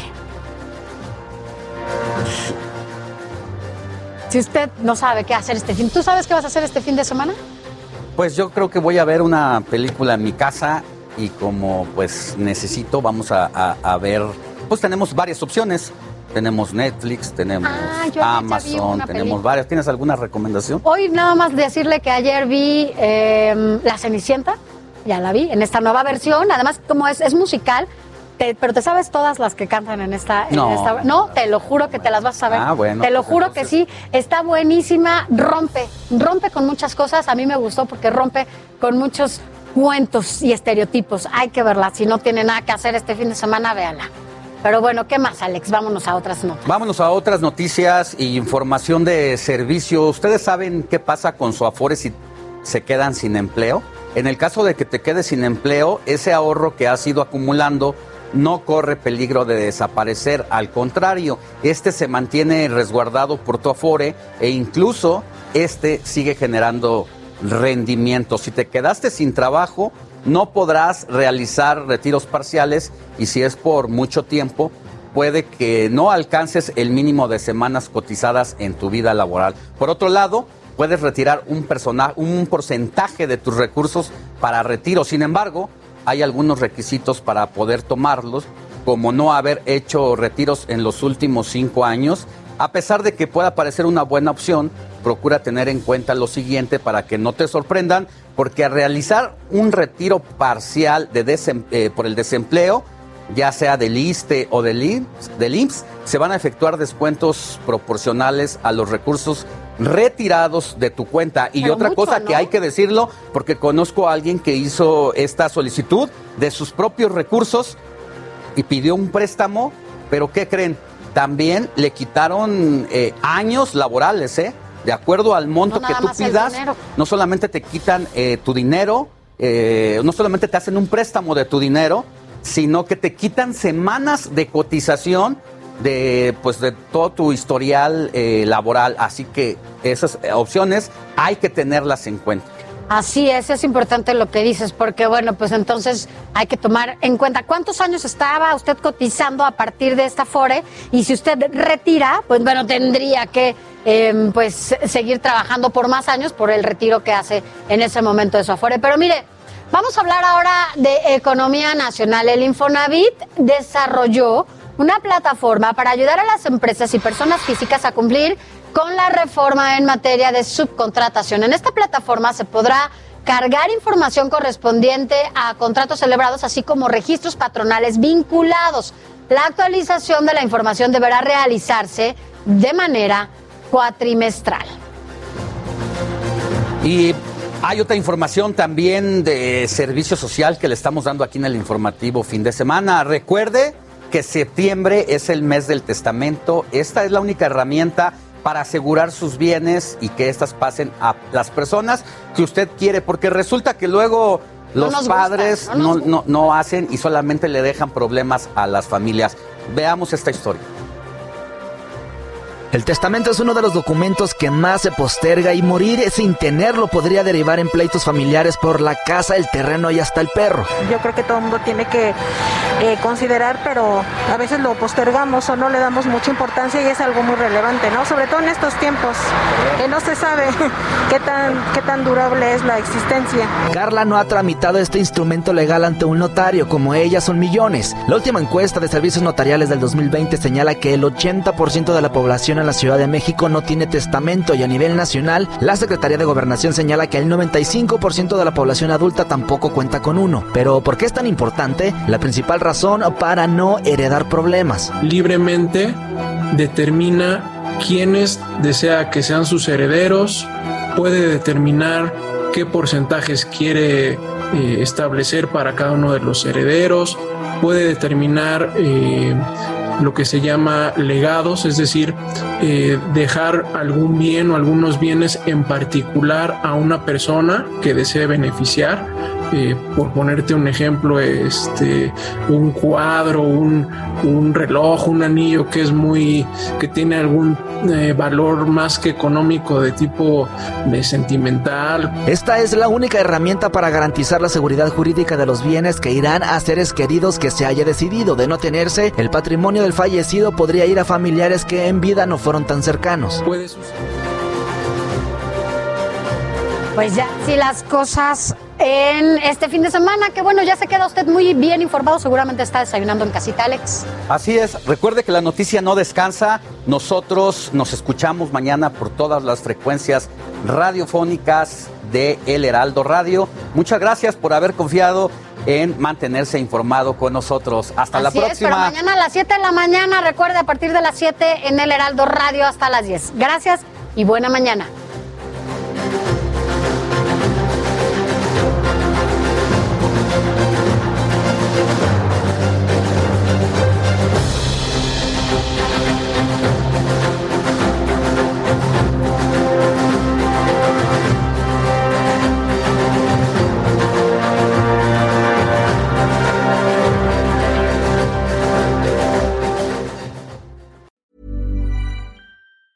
Planning for your next trip? Elevate your travel style with Quince. Quince has all the jet setting essentials you'll want for your next getaway, like European linen, premium luggage options, buttery soft Italian leather bags, and so much more. And is all priced at 50 to 80% less than similar brands. Plus, Quince only works with factories that use safe and ethical manufacturing practices. Pack your bags with high-quality essentials you'll be wearing for vacations to come with Quince. Go to quince.com slash pack for free shipping and 365-day returns.